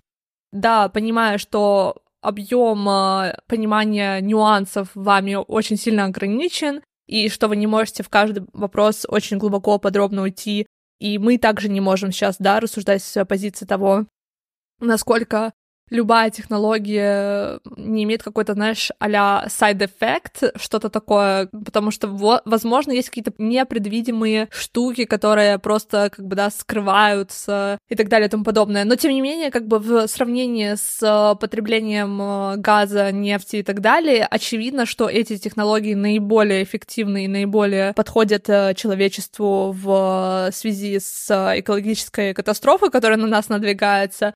И что касается того, что, допустим, телефоны, да, через год выходят из строя прочее, прочее, то мне кажется, здесь вот в этом как раз-таки и заключается проблема, что все решения типа аутсорсятся компаниям, которые исключительно заинтересованы в том, чтобы увеличивать свои прибыли. И как вы ожидаете, э, что компании, которые заинтересованы исключительно в том, чтобы увеличивать профиты, будут действительно думать о том, чтобы создавать технологии, которые будут наиболее sustainable в течение десятков лет. Я даже не говорю про несколько лет, а десятков лет. И я думаю, что в, с нашим развитием науки на данный момент возможно создать все, что угодно уже практически в плане того, чтобы технология работала долго, чтобы не нужно было 500 тысяч раз выбрасывать телефон, покупать новый и прочее, прочее. Мы это, в частности, уже обсуждали в пончике, и мы про это уже говорили и в 16 выпуске. И, естественно, вот этот политический аспект, просто его понимая, можно уже судить о том, почему каких-то технологий еще нет и почему они не используются, да? Собственно, э, это, в этом есть плюс, да, нашего, допустим, подкаста, в том, что мы даем какую-то такую базу рассуждать о каких-то вещах более абстрактно, с какой-то, знаешь, более удаленной позиции, понимая более широкий контекст вещей, нежели чем какие-то очень подробнейшие детали. В эти детали можно уходить, типа, отдельно, если вас интересует эта тема, да, и более глубоко в них копаться, исследовать, что там есть. Но без того, чтобы понимать общий контекст, зная просто детали, это недостаточно для того, чтобы понимать э, как бы картинку мира, да? Почему что-то есть, почему чего-то нет. Ну, это такой автоп на 20 минут. Ладно, все, давай, полетели в космос. Полетели в космос. Ну, короче, да, я начала с того, что меня очень, типа, удивило про то, что на самом деле космос а, представляет собой огромную сферу а, получения прибыли. И я никогда не думала о космосе с этой перспективы. Для меня это что-то, знаешь, очень далекое. И типа вот эти Илоны Маски, которые хотят Буквально. на Марс и так далее. Буквально, да, реально. Pun intended. Короче, казалось, что, ну, типа, все вот те, знаешь, Джеффа Безоса и Илон Маски, которые там хотят лететь в космос, создавать какие-то технологии в космосе, бла-бла-бла, что это какая-то, знаешь, это какая-то херня, это а знаешь, boosting your ego, больше, ну, то есть это просто что-то вообще оторванное от реальности, и они э, занимаются этим исключительно для того, чтобы, типа, там, увлечь внимание, условно, да? Но на самом деле здесь э, как, как бы есть очень э, другой контекст, который заключается в том, что космос — это не просто что-то абстрактное, грубо говоря, это не просто звезды на небе, это не просто какие-то планеты и так далее. Это в том числе огромные-огромные источники материалов, таких как, например, минеральные ресурсы, да, и один из э, примеров — это околоземные астероиды, да, на них, э, например, на астероиде 16 Психея, которая расположена в поясе между Марсом и Юпитером. 16 Психея — это я. Да-да-да. Психея. В общем, этот астероид имеет э, диаметр более 200 километров.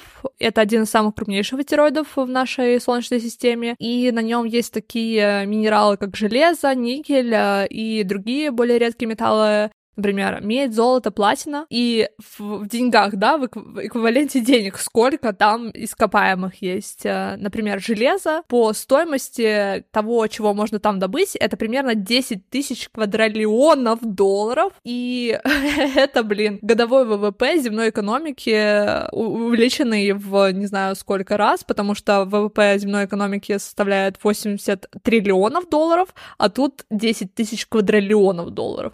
То есть, да, нужно понимать, что это огромнейшие деньги и количество ресурсов... раз больше. Количество ресурсов, которые там есть, просто нереальное. И на самом деле идет сейчас такая мощная гонка за то, чтобы завоевывать эти ресурсы, грубо говоря и приватизировать их в частности. И, например, в США, сейчас скажу, Обама принял один акт э, законодательный, который позволяет э, приватизировать космос. Честно говоря, для меня, как типа юриста-международника, здесь очень такая территория, которой я не очень типа разбираюсь в нюансах, э, да, всякие космо... кос космологические, не знаю, как сказать, космические штуки — это прям отдельная отрасль права, и там есть очень много нюансов, и мне кажется, что это как будто бы какая-то территория, которая уже не совсем даже соответствует международному праву, но, тем не менее, я сейчас скажу, как э, называется этот акт, который принял Обама. Space Act. В 2015 году он его при, принял, и этот акт, он позволяет приватным компаниям э, зарабатывать профиты в космосе. Ну и так как идет большая, конечно, конкуренция и нацеленность на то, чтобы добывать полезные ископаемые за пределами Земли, означает, что в ближайшее время можно ожидать появления каких-то невероятно дешевых, постоянства, постоянно совершенствующихся ракет, которые вводятся в космос, да, для того, чтобы добывать полезные ископаемые. И вот это тоже интересно, что часто идет разговор о том, что цель путешествия это там, я не знаю, новые знания, там, покорение, достижения, какие-то альтруистические, но на самом деле а, по большей части это не из-за желания просто исследовать и что-то узнать новое, а именно цель э, заработка. Если посмотреть исследования, да, опубликованные той же НАСА, например, глобальные стратегические исследования в 2007 году, то в ней подробно описана структура, определяющая координацию действий наиболее влиятельных стран мира, создающих основу для получения частными предприятиями прибыли в космосе в недалеком будущем. Я не знаю, как к этому относиться, да, потому что много государств, в частности США, они же как раз-таки подписывают контракты с частными, как ты сказала, компаниями, и Илона Маска, и этого которые Virgin и Jeff Bezos и так далее, за вот чтобы как бы они платили за освоение вот этих космических территорий. Это, конечно, questionable. Мне кажется, это максимально questionable, потому что, во-первых, да, если мы будем говорить о таких инновационных бизнесах, а то, что делает Илон Маск и так далее, на самом деле его бизнес по большей части довольно убыточный, и они существуют за счет того, что государство финансирует его всякие э, дикие идеи, да, и причем прикол в том, что многое из этого он не достигает, да, то, что касается его вот этот проект, который а туннели под землей для типа этих автомобилей, бла-бла-бла. Туннели под что землей, из этого сделано? Такое, такая хуйня. Что из этого сделано? Ничего, да, но на, на развитие этого проекта он получил огромные-огромные деньги, да, естественно. И в итоге, да, net worth самый богатый человек в мире. Что он сделал для этого мира, кроме того, что создал э, очередную коммерческую компанию по производству автомобилей? И которая не представляет собой никаких инноваций, по сути. Да-да-да, или там, типа, интернет для всего мира. Типа, это тоже не инновация. Come on. Это просто, знаешь, а ну, короче, да. Хорошо, не будем... Давайте не будем... Зрения... Ладно, ладно, да. Сейчас это подкаст... Э, мы, мы подкаст э, хейтеров Илона Маска, поэтому эта страничка посвящена хейту.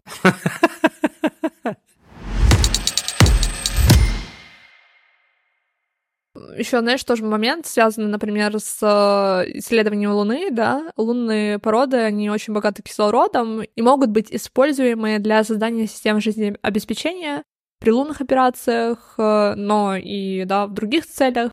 Э, жидкий кислород также может быть использован в качестве ракетного топлива, причем производство в космосе может быть даже более экономичным, чем подъем с Земли. В 2009 году НАСА подтвердила также большое количество воды на Луне.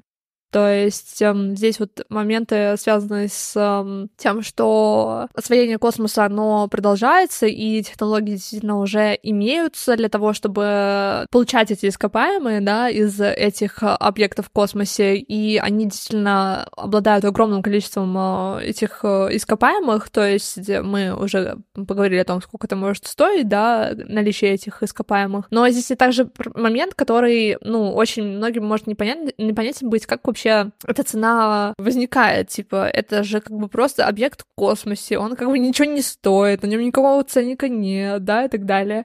И здесь э, такой момент, на самом деле, связанный с тем, что экономика, опять же таки, это не что-то объективно существующее в природе, это то, что создают люди. И для того, чтобы понять, сколько примерно стоит э, полезные ископаемые на Луне или где-то еще на каких-то астероидах, они отталкиваются от знаний того, сколько бы это стоило бы на Земле. И, соответственно, из-за того, что люди считают, что то, что находится в космосе, якобы принадлежит всем людям и всем, всему человечеству, и якобы вообще, в принципе, может кому-то принадлежать, что кто-то может из, э, ну, получать из этого какой-то профит и так далее, это вполне э, логичное последствие идеологических представлений о природе, да. На протяжении веков вообще, в принципе, капиталисты рассматривали щедрость природы как результат капитализма. В частности, об этом Маркс писал. Он, короче, писал о том, что природные элементы, которые в, э, входят в э, качестве агентов производства и которые сами по себе ничего не стоят, они э, входят не как составные части капитала, а как свободный дар природы капиталу, то есть как свободный дар производительной силы природы труду, который, однако, выступает как производительность капитала, как и всякая другая производительность при капиталистическом способе производства. Вот такая вот фраза, которая, может быть, с первого раза вообще о них непонятно. Короче, капиталисты, по сути, видят природу как э, просто дар, капиталу, то есть, а капитал, кто, к, кому принадлежит капитал, да, вопросики? И, естественно, не те, кто трудится, да, для того, чтобы создавать этот капитал, а тот, кто, для кого он находится в собственности. Поэтому вся эта гонка за природные ископаемые в космосе, она для капиталистов э, представляет собой нечто само собой разумеющееся. И, соответственно, это приведет к необходимости создания каких-то временных монополий, да, того или иного рода со стороны капиталистов. То есть один из вариантов — это частные компании будут вести разведку, претендовать на все эти ценные астероиды, даже до начала эксплуатации, что уже можно наблюдать. Другой вариант — это какие-то права интеллектуальной собственности на определенные технологии, которые позволяют добывать э, полезные ископаемые ископаемые, да, и преобразовывать их там в, из льда в топливо, из, из, из одного в другое, создавая тем самым дефицит. И, конечно, будет гонка за счет ценообразования, да, и тоже тем самым будет устраиваться какая-то монополия за счет цен на добываемые за пределами планеты, да, будет устанавливаться цена, например, сильно-сильно выше, чем, из, чем источники, добываемые на Земле, для того, чтобы на Земле можно было продолживать выкачивать ресурсы. То есть все это будет очень коммерциализироваться, капитализироваться. Интересно, что из этого выйдет. Есть ощущение, что ничего хорошего.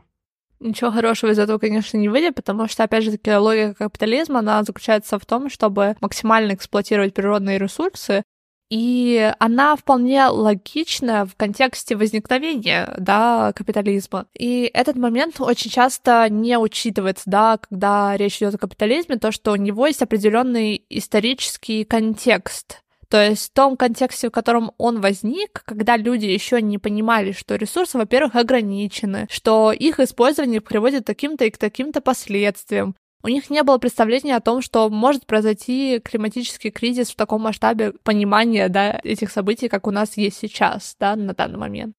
Хотя уже тогда, когда капитализм возникал, мы тоже про это уже говорили, что люди уже тогда предполагали, что это может к этому привести, они не, тоже не могли себе представить масштаб, но они уже как бы видели эту логику.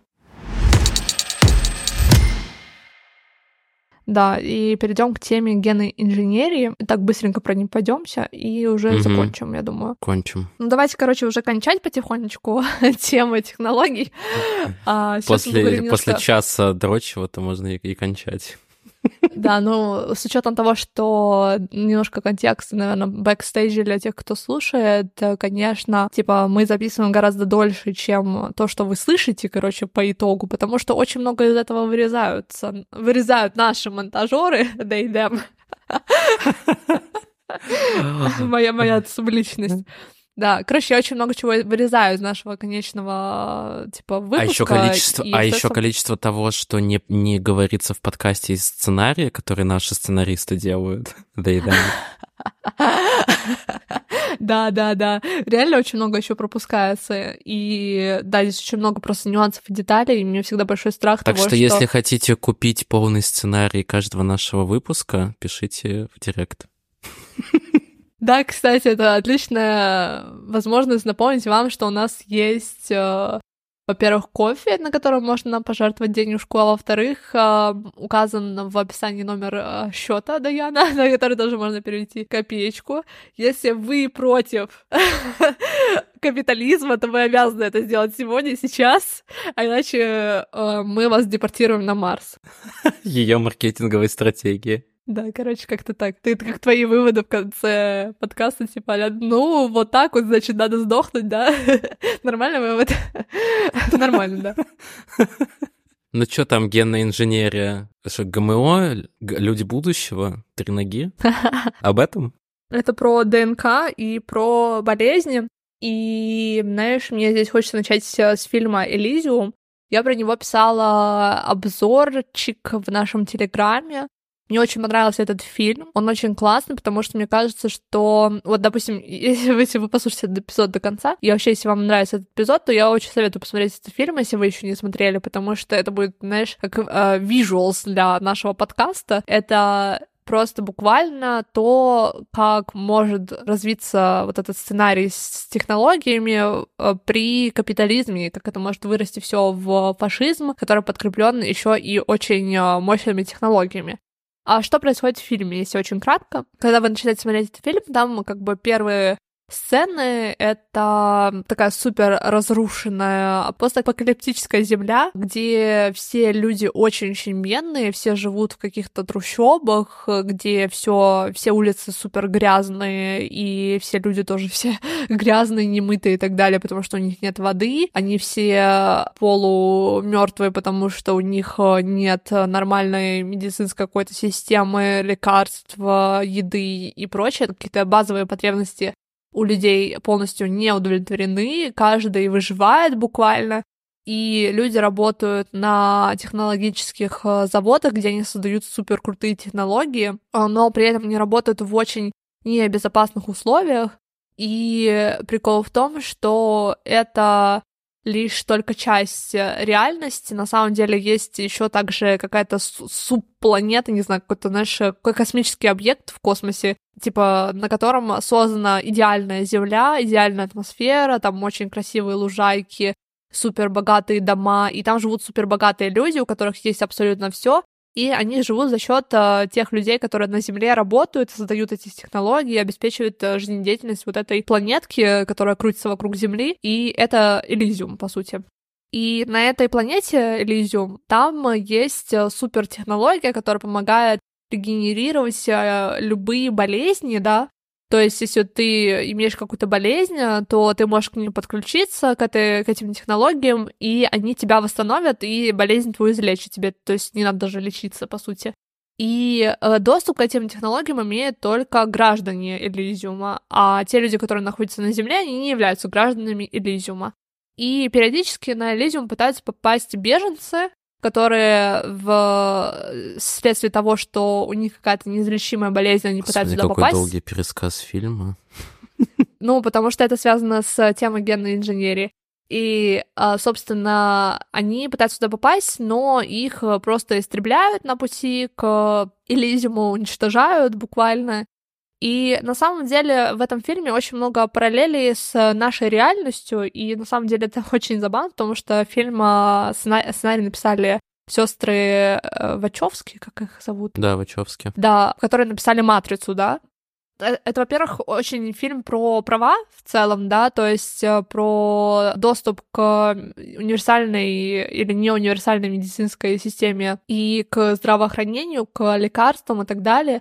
И, в принципе, это про то, что усиливается уровень неравенства и то, что есть люди, которые получают от этого выгоду, да, того, что есть очень бедные люди, потому что они живут за их счет, да, за счет их труда и так далее.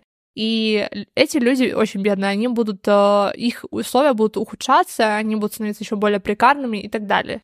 И это, знаешь, такая, что вот мне не нравится, наверное, в дисутопических фильмах, то очень часто людям кажется, что как будто бы это типа, ну, это дистопия, да, типа, аля, это, это не касается нас, да у нас так все плохо не будет. Но на самом деле, мне кажется, что это вполне очень даже реалистичная картинка, да, просто она может быть там отличаться в плане того, как она будет реализована, в плане того, какие технологии появятся в итоге, да, как это будет выглядеть, грубо говоря. Чисто вот эстетика может отличаться, да. Но по своему содержанию это практически то же самое. И что касается генной инженерии и здравоохранения, то в этой сфере тоже есть огромнейшие, огромнейшие прогрессы, да, прогресс в целом. Это даже можно проследить на уровне того, что даже сейчас уже, допустим, понятно, что детей, которые еще не рождены, да, которые находятся в утробе матери, их э, можно, ну, вообще вот этот скрининг весь, он э, возможен не только на чисто основе тканевой биопсии, да, но и также за счет того, чтобы исследовать э, жидкости, такие как кровь, потому что дети, находясь в утробе матери, они выделяют ДНК в кровь матери, и это ДНК можно исследовать, например, тех болезней, которые могут развиться да, в течение их жизни после их рождения. То есть это уже огромный-огромный потенциал для развития вот этой всей превентивной медицины. И вообще сфера превентивной медицины — это та сфера, которая тоже очень сильно политически обусловлена, потому что, опять же таки, да, то, что мы уже говорили в выпуске про ментальное здоровье, да, есть целая индустрия, которых, жизнедеятельность которых зависит от того, сколько людей болеет чем-то, да. И здесь этот момент, эм, он, конечно, не, то, не настолько тотальный, как это может показаться, да, типа не так, чтобы абсолютно каждый аспект каждого лекарства просто пронизан этим желанием получить профит. Конечно, это не так, но тем не менее, если мы этот момент не учитываем, то очень много что может как бы пройти мимо нас, да, в плане того, что кто получает доступ к лекарствам, какие лекарства, какие эффекты имеют и так далее и тому подобное, да. Это также немножко такой момент, связанный с тем, что не только мы должны предполагать, что это профиты может кому-то принести, но и что это может дать потенциально человечеству, если будет другая политическая система, да, о котором мы поговорим чуть попозже, да. И также интересно тоже в этом плане, да, редактирование генов, то, что сейчас это очень спорная, конечно, территория и супер controversial. Мне, кстати, очень будет интересно когда-нибудь поговорить про продуктивные технологии. Это просто, знаешь, знаешь типа а планы нашего подкаста на 10 лет вперед. Количество тем просто безграничное. На самом деле, как бы вот вся тема с репродукцией и, ну, это, типа, стоит в повестке дня, скажем так, в повестке десятилетия нашего жертв капитализма, исследование этой темы, что это может быть э, как бы какие-то с, этим приколы капиталистические связаны, потому что я даже не могу сейчас представить, да. Но вот э, есть такие проекты, типа как э, CRISPR, это типа новый подход, позволяющий снизить э, стоимость редактирования генов на 99% и сократить э, время проведения экспериментов с нескольких месяцев до нескольких недель. И этот э, как бы подход, он еще не развит до какой-то конечной стадии, да, но тем не менее он уже существует и как бы работа над ним происходит, да. То есть даже редактирование гена, стоимость его очень сильно может снизиться в течение нескольких десятилетий. И это открывает э, огромные возможности возможности для того, чтобы, да, либо мы э, разовьемся в реальности Лизиума, где, да, это доступно от 0,00001% людей, либо это будет доступно всем людям, и это поможет всему человечеству. То есть при капитализме это будет доступно 0,001, при других экономических и политических и социальных там системах это будет доступно всем. Правильно я понимаю? Я думаю, что, знаешь,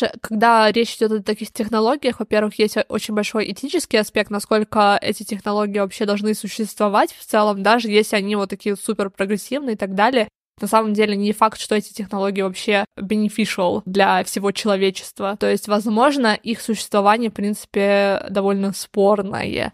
То есть я сейчас не говорю то, что да, типа, вау, круто, давайте, типа, применять это в этом стиле, а в том, что когда мы говорим о таких э, технологиях, обязательно еще тоже должен включаться аспект того, для кого эти технологии, кто ими сможет пользоваться, для каких целей и так далее и тому подобное.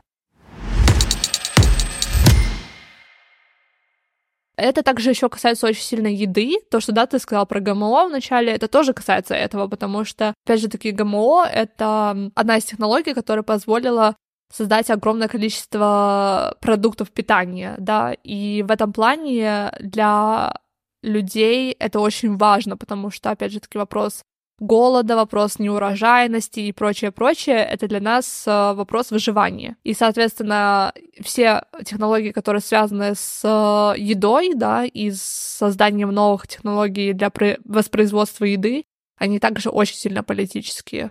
Мы уже обсуждали это, опять же, в выпуске про, про кризис тоже, да?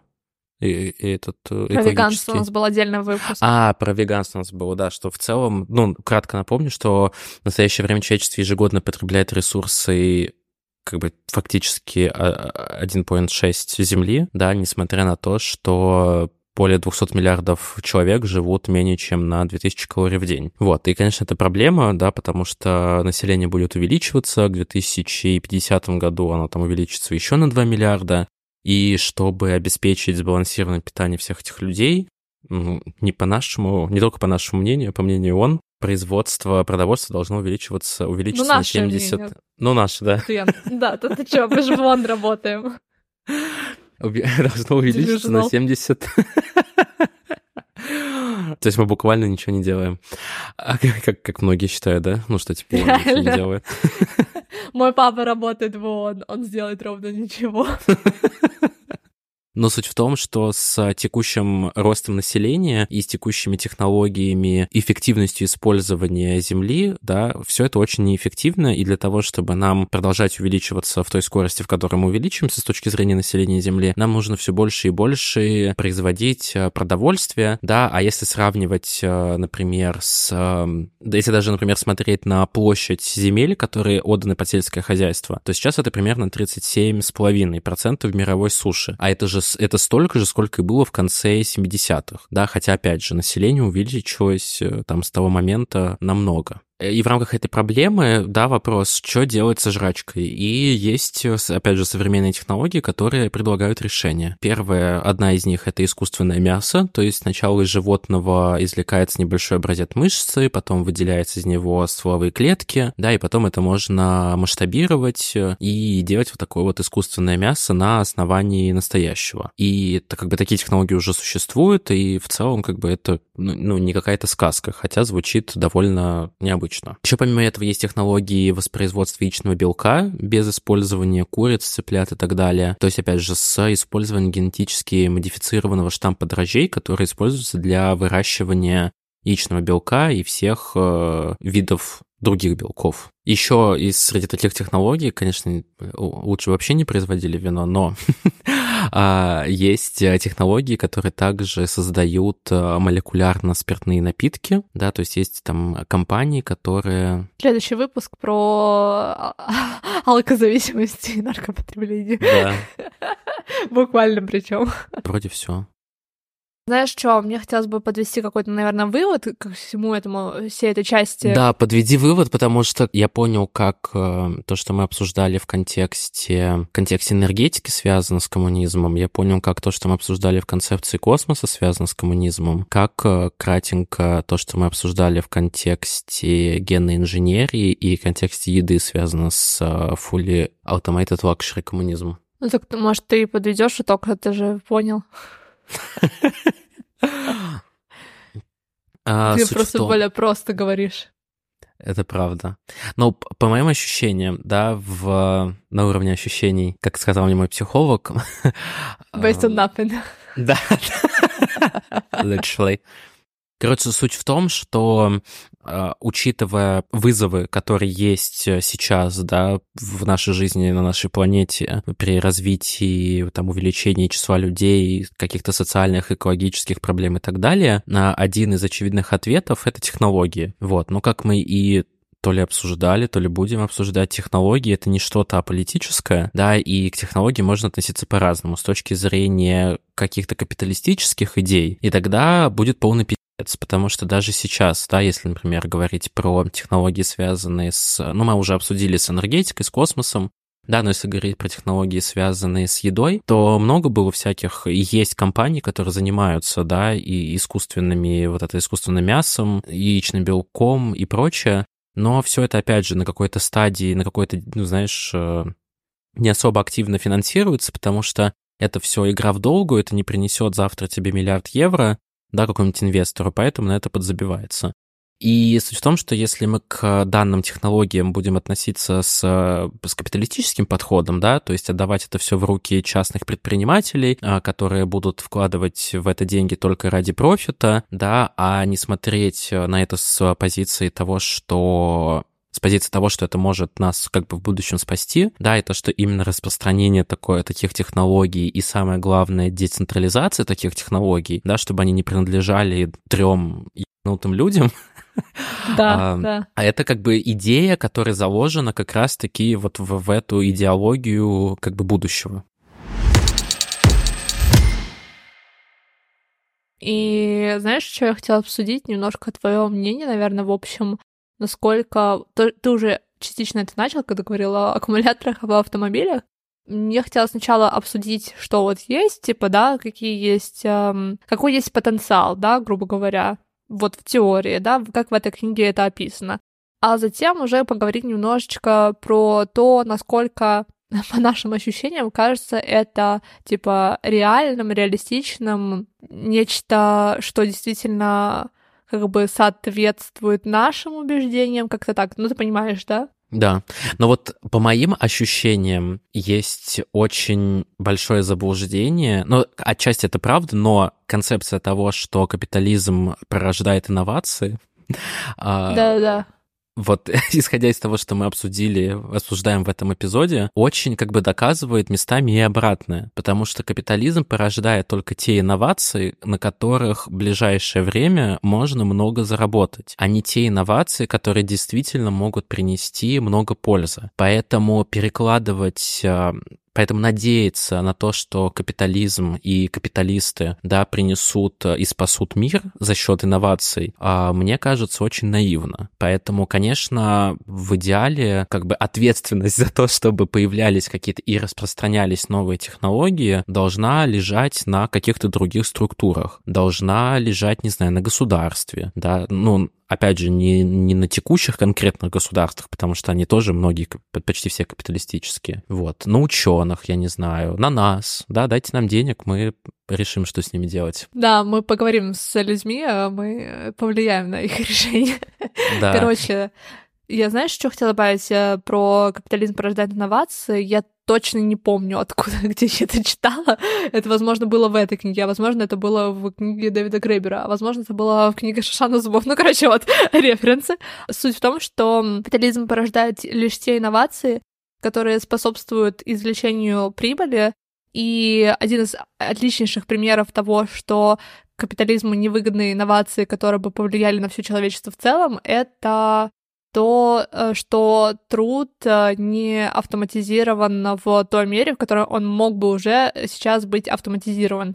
Что я имею в виду? Например, часто, когда мы говорим о э, индустрии, там, не знаю, ритейл, там, fashion и прочее, крупные компании переносят свои производства в бедные страны, да, и при этом а, вот эти все процессы создания каких-то вещей, каких-то технологий, они на самом деле довольно хорошо могут быть автоматизированы, но они не автоматизируются по той причине, что на самом деле гораздо более выгодно нанять работников, которые будут работать за 3 копейки, нежели чем автоматизировать это производство, как вот просто как пример того, что капитализм не использует даже сам свои технологии, которые а созданы при капитализме, не капитализмом, это тоже важный момент. Это не капитализм создает технологии, а конкретные люди, которые зачастую делают это просто на энтузиазме своем, просто потому что это им интересно, это им классно и так далее.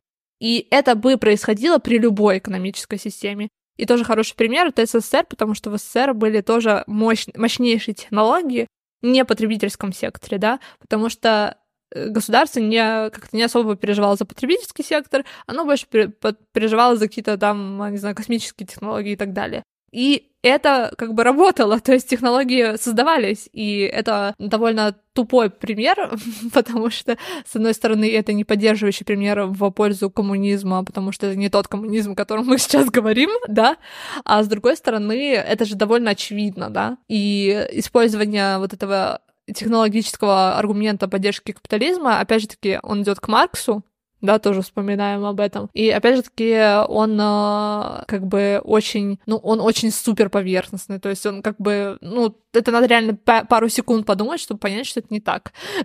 Еще я хотел привести пример. Я недавно читал статью, не ТикТок смотрел, я реально читал статью по поводу того, что многие эти магазины, да, ритейл-сторы многие. Блять, вот как будто бы магазин был непонятно, надо было сказать обязательно ритейл-стора. Но был же тренд, когда заменяли кассы, ну, заменяли кассиров и ставили вот эти вот автоматы самообслуживания, да, то, чтобы люди пробивали товар э, сами, для того, чтобы, опять же, экономить на, на сотрудниках. И, в общем, сейчас идет обратная тенденция, что в некоторых магазинах убирают эти кассы самообслуживания и возвращают кассиров, потому что с кассами возникает больше проблем, самообслуживание они ломаются, или нужен э, все время кто-то, чтобы что-то там тыкнул, нажал и так далее. Я подумал, что это вот показательный пример, потому что изначально была цель какая? Заменить всех кассиров э, роботами, чтобы меньше платить, и больше была пропускная способность, было удобнее, но как только заметили, что это невыгодно, да, потому что возникает проблема с оборудованием, надо тратить деньги, время, и самое главное, что пропускная способность таких автоматов, она позволяет обслуживать меньше клиентов, нежели чем кассиры, возвращает обратно кассиров. Понимаешь, да, почему я привел этот пример? Да, да, да, да, да. Логика такая и во всех вот этих процессах. Да, и как бы, наверное, с точки зрения антикапиталистической, да замените сотрудников э, этими роботами, даже, даже если это менее эффективно с точки зрения обслуживания, да, если там люди будут чуть медленнее что-то там чуть больше недовольны, если это позволит э, заменить вот эту вот бредовую, ну не бредовую, она не, не бредовая работа, а если позволит заменить эту ручная, механическая, да, не творческая. Да, да, и просто больше свободного времени на другие какие-то занятия, но при этом, конечно, система поддержки должна быть, чтобы это сделать. Да, да, конечно, конечно. Вот, но нет, такого это, это, это такой путь не выбирают. Сейчас мы перейдем к политическим предложениям непосредственно и поговорим о том, что fully automated luxury коммунизм предлагает более конкретно в плане политическом, и обсудим, а, насколько это э, реалистичное тоже предложение, потому что немножко, опять же, они немножко они отличаются от того, что мы обсуждали в пончике, потому что эта концепция даже очень про, про growth, типа про рост. про рост звучит как-то по-русски просто неправильно. Типа это просто концепция за рост потому что она, по сути, не предполагает, что мы снижаем уровень потребления или что-то такое, и поэтому, как бы, знаешь, опять же таки, в чем моя, наверное, проблема со, во все, со всей этой альтернативой fully automated luxury коммунизм в том, что она очень сильно даже концентрируется на том, чтобы не снижать рост и не снижать потребление и не типа как-то затрагивать эту проблему, а в том, чтобы использовать какие-то более экологичные, более типа эффективные способы производства, потребления и прочее, то есть, э, как будто бы эта вся тема уходит тупо из э, виду. Не знаю, насколько это действительно так и имелось в виду, когда он писал эту книгу, потому что она довольно-таки обзорная. То есть это не какая-то, знаешь, супер конкретная политическая программа, грубо говоря, и так далее. И опять же таки тоже еще момент связан с тем, что, наверное, все аспекты, которые мы обсуждаем, они в той или иной мере могут быть применимы э, в разных политических контекстах, разных экономических контекстах, в зависимости от э, страны, от региона, от какой-то, знаешь, локальной, социокультурной обстановки и так далее и тому подобное. То есть они не обязательно должны быть э, вот применены, как вот, да, написано, типа, а следуем вот этому сценарию, и тогда все будет круто. Скорее, это больше микс, в зависимости от контекста, из разных инструментов. То есть где-то может применено быть это, где-то это, где-то вот, знаешь, э, знаешь, реально подумать. Да примените уже, блядь, хоть что-нибудь, а не капитализм. Да. Вот так вот, я думаю. Есть такое, есть такое. Ну вот, например, возобновляемая энергия как бы уже применяется в каком-то плане, да? То есть э, некоторые государства уже форсируют этот процесс, понимая, что нужно что-то с этим делать. и эта тенденция может э, расти. Но, скорее всего, при капитализме она не будет так сильно расти, как она могла бы в другом как бы, экономическом контексте развиваться. Я думаю, что мы это обсуждали тоже в каком-то из выпусков о том, что э, все-таки инновации при капитализме, реальные инновации, они внедряются, когда уже все, уже уже туши свет, когда альтернативы нет, тогда быстро-быстро выделяются деньги, быстро-быстро э, технологии и прочее. Да, инновации при капитализме — это что там, изменить какую-то цвет чатика. Инновации при капитализме сделать iPhone, делать, сделать в iPhone титановую рамку. Ну, на самом деле, мне, мне нравится, что мы так э, начали обсуждать технологии в нашем подкасте, потому что, мне кажется, это важная тема, и такие, мы, знаешь, Silicon Valley vibe. Обсуждаем политику и технологии. Да, но, типа, не знаю, привлекаем новую аудиторию. Давай сейчас тогда обсудим, что конкретно входит в пакет санкций со стороны Фалка. Что входит в пакет маечку из пятерочки? Я не поняла прикола. Пакет называется маечка. Окей. Ты все, ты, ты окончательно потеряла связь с реальностью, с Россией. Вот эти вот пакеты пластиковые, они называются маечка, потому что, если представить, они похожи Слушай, на я, маечку. Я эко-активист 2018 года, я не покупала пластиковые пакеты, поэтому это выдает твою капиталистическую сущность, знание названия пакета пластикового. Я хотя бы вот не как, считал, что главное... Вот как я повернула против тебя. Знаешь, я, в отличие от тебя, хотя бы не считал, что главное событие 2017 года для меня была работа за копейки.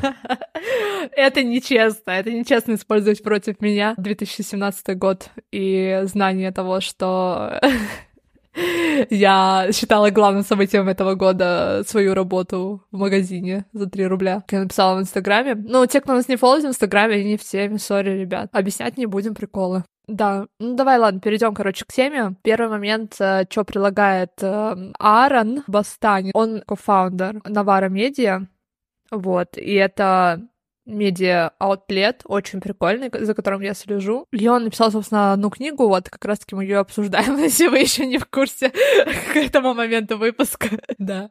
Что он предлагает? Первый момент, с чего он начинает, это то, что он предлагает а, левый популизм. И у меня сначала такое, типа, было... М-м, звучит не очень, да, потому что что обычно сейчас с популизмом ассоциируется, это, как бы, знаешь, такое какое-то право-экстремальные движения, которые а такие вот, давайте, короче, там, не знаю, депортировать иммигрантов и так далее. И это сейчас называют популизмом, да, потому что большинство людей, типа, аполитизированные, политически пассивные, и очень часто они как бы их цепляют такие какие-то лозунги, с простыми обещаниями, что якобы есть какой-то один враг, которого вот надо истребить и так далее и тому подобное. Но на самом деле как бы популизм, этот термин не имеет э, исторически такой подоплеки, то есть э, популизм — это просто как бы, да, то, то, что выражает идеи большинства людей просто. И на самом деле здесь, опять же, таки вопрос в том, что хочет это большинство абстрактное, и то, что оно как бы сейчас склоняется к правопопулистским идеям, так это может быть просто результат пропаганды, и не обязательно того, что люди действительно хотят того, чего как бы им обещают сделать, то есть э, они, может, не понимают, да, чего они вообще хотят и так далее. Вот. И он поэтому предлагает как бы на замену всему этому создать левый популизм, и что он про это пишет. Суть левого популизма заключается в том, чтобы определить, кто на самом деле является народом, сделав видимым и влиятельным те элементы, которые в противном случае считаются слишком некомпетентными, опасными или послушными для преобразования общества. И э, как раз-таки возвращаясь к теме коммунизма, он говорит о том, что какие, знаешь, два самых таких, э, не самых популярных решения с левой стороны, скажем так, а которые, ну, часто, наверное, можно увидеть, услышать. Зеленая экологическая политика, да, э, либо какое-то а- обещание красного изобилия, так называемого, без э, экологической политики. И он пишет о том, что зеленая экологическая политика без красной политики разделенного богатства не найдет поддержки населения, и наоборот, обещание красного изобилия основано на ископаемом топливе и нехватке ресурсов, о чем мы говорили в предыдущие полтора часа, пойдет жертвой климатического коллапса, в результате чего бедные слои населения мира будут подвержены разрушениям как никогда ранее. И опять же таки возвращаемся к теме того, что нужна, короче, определенная политика. А, еще тоже интересный момент из этой книги, он немножко не имеет отношения, наверное, сейчас к разговору, но мне просто, не знаю, почему-то захотелось его обсудить. То, что он пишет о, о том, что сейчасшняя да, э, ситуация в мире очень сильно напоминает э, кризис э, восточно, восточного блока после 70-х годов. И две характерные черты той эпохи, да, для, для советского блока, хотел сказать, для восточного блока ну, можно сказать, советского. Две характерные черты той эпохи для Восточного блока — это падение темпов экономического роста и крушение идеологической гегемонии. То есть эти же черты, они довольно характерны для современной эпохи, да, позднего капитализма. И тоже довольно интересно, что на самом деле как бы, что такие параллели существуют. Ну, все это циклично, все повторяется, ничего, ничего нового не, не изобрели. Да, слушай, ну ладно, все, мне пора э, выпить Глинтвейна, который у меня тут стоит. Теперь твоя очередь рассказывать. Что ты нам расскажешь новенького, интересненького? Ну, если говорить э, про фаут, да, и отличие там, от других видов коммунизма советского, все таки центральное значение да, в новой в системе... да? Что? Не забываем. Коммунизм а, в кавычках. коммунизм в кавычках, да. В Советском Союзе не было коммунизма. Ну, короче. Это важно. Центральное значение — это права человека, то есть э, и право как бы на, на личное счастье, комфорт, то есть стремится построить общество, в которое каждый может получить доступ к ресурсам, которые необходимы для достижения вот этого условного счастья. И в основе этой политики лежит, как сказал однажды Рузвельт, забавно его, конечно, цитировать, что люди, испытывающие нужду, не являются свободными людьми. И это тоже, кстати, что мы обсуждали и в наших видеообзорах, и в других эпизодах. Вот. И, соответственно, ну, отсутствие доступа к таким базовым стандартным да, ресурсам, как жилье, образование, транспорт, здравоохранение, информация, без этого человек не может считаться каким-то свободным, полноценным и счастливым. Мне кажется, что я вот, как бы, я хороший представитель такого, знаешь, серой массы. То, что мне нравится поп-музыка, мне нравится поп-идеи, мне нравится э, поп-одежда и так далее, и так далее. И я вот по себе могу, ну вот, знаешь, я периодически, не всегда, конечно, экстраполирую то, как я вижу этот мир, на то, как, наверное, какая-то часть людей тоже видит. И если говорить про меня, то э, я ничего не знал. Вот для меня слово «либеральный» — это, ну, liberal, да, типа свобода, все, поэтому либеральный — это хорошо. Да, вот, вот, вот. Типа, это, это про права человека, это про да, да. все такое. Да, хотя на самом деле абсолютно не про это. Это, это было, знаешь, а, вот а, в конце 18 века, может быть, да, но не сейчас. Когда-то там пару дней. Ну, буквально, типа, сейчас вообще нет либерализма такого классического уже давно, потому что сейчас царит везде неолиберализм, а это совсем другая форма. И вообще, в принципе, в центре либерализма идея частной собственности. То есть частная собственность превыше всего. И из частной собственности идут права и прочее. Нет частной собственности, нет прав. Все, до свидания. Соответственно, те, у кого есть квартиры, машины, заводы, не знаю, что еще, города, страны, то тот и как бы тот и с правами, а все остальных нет. Все остальные сосать.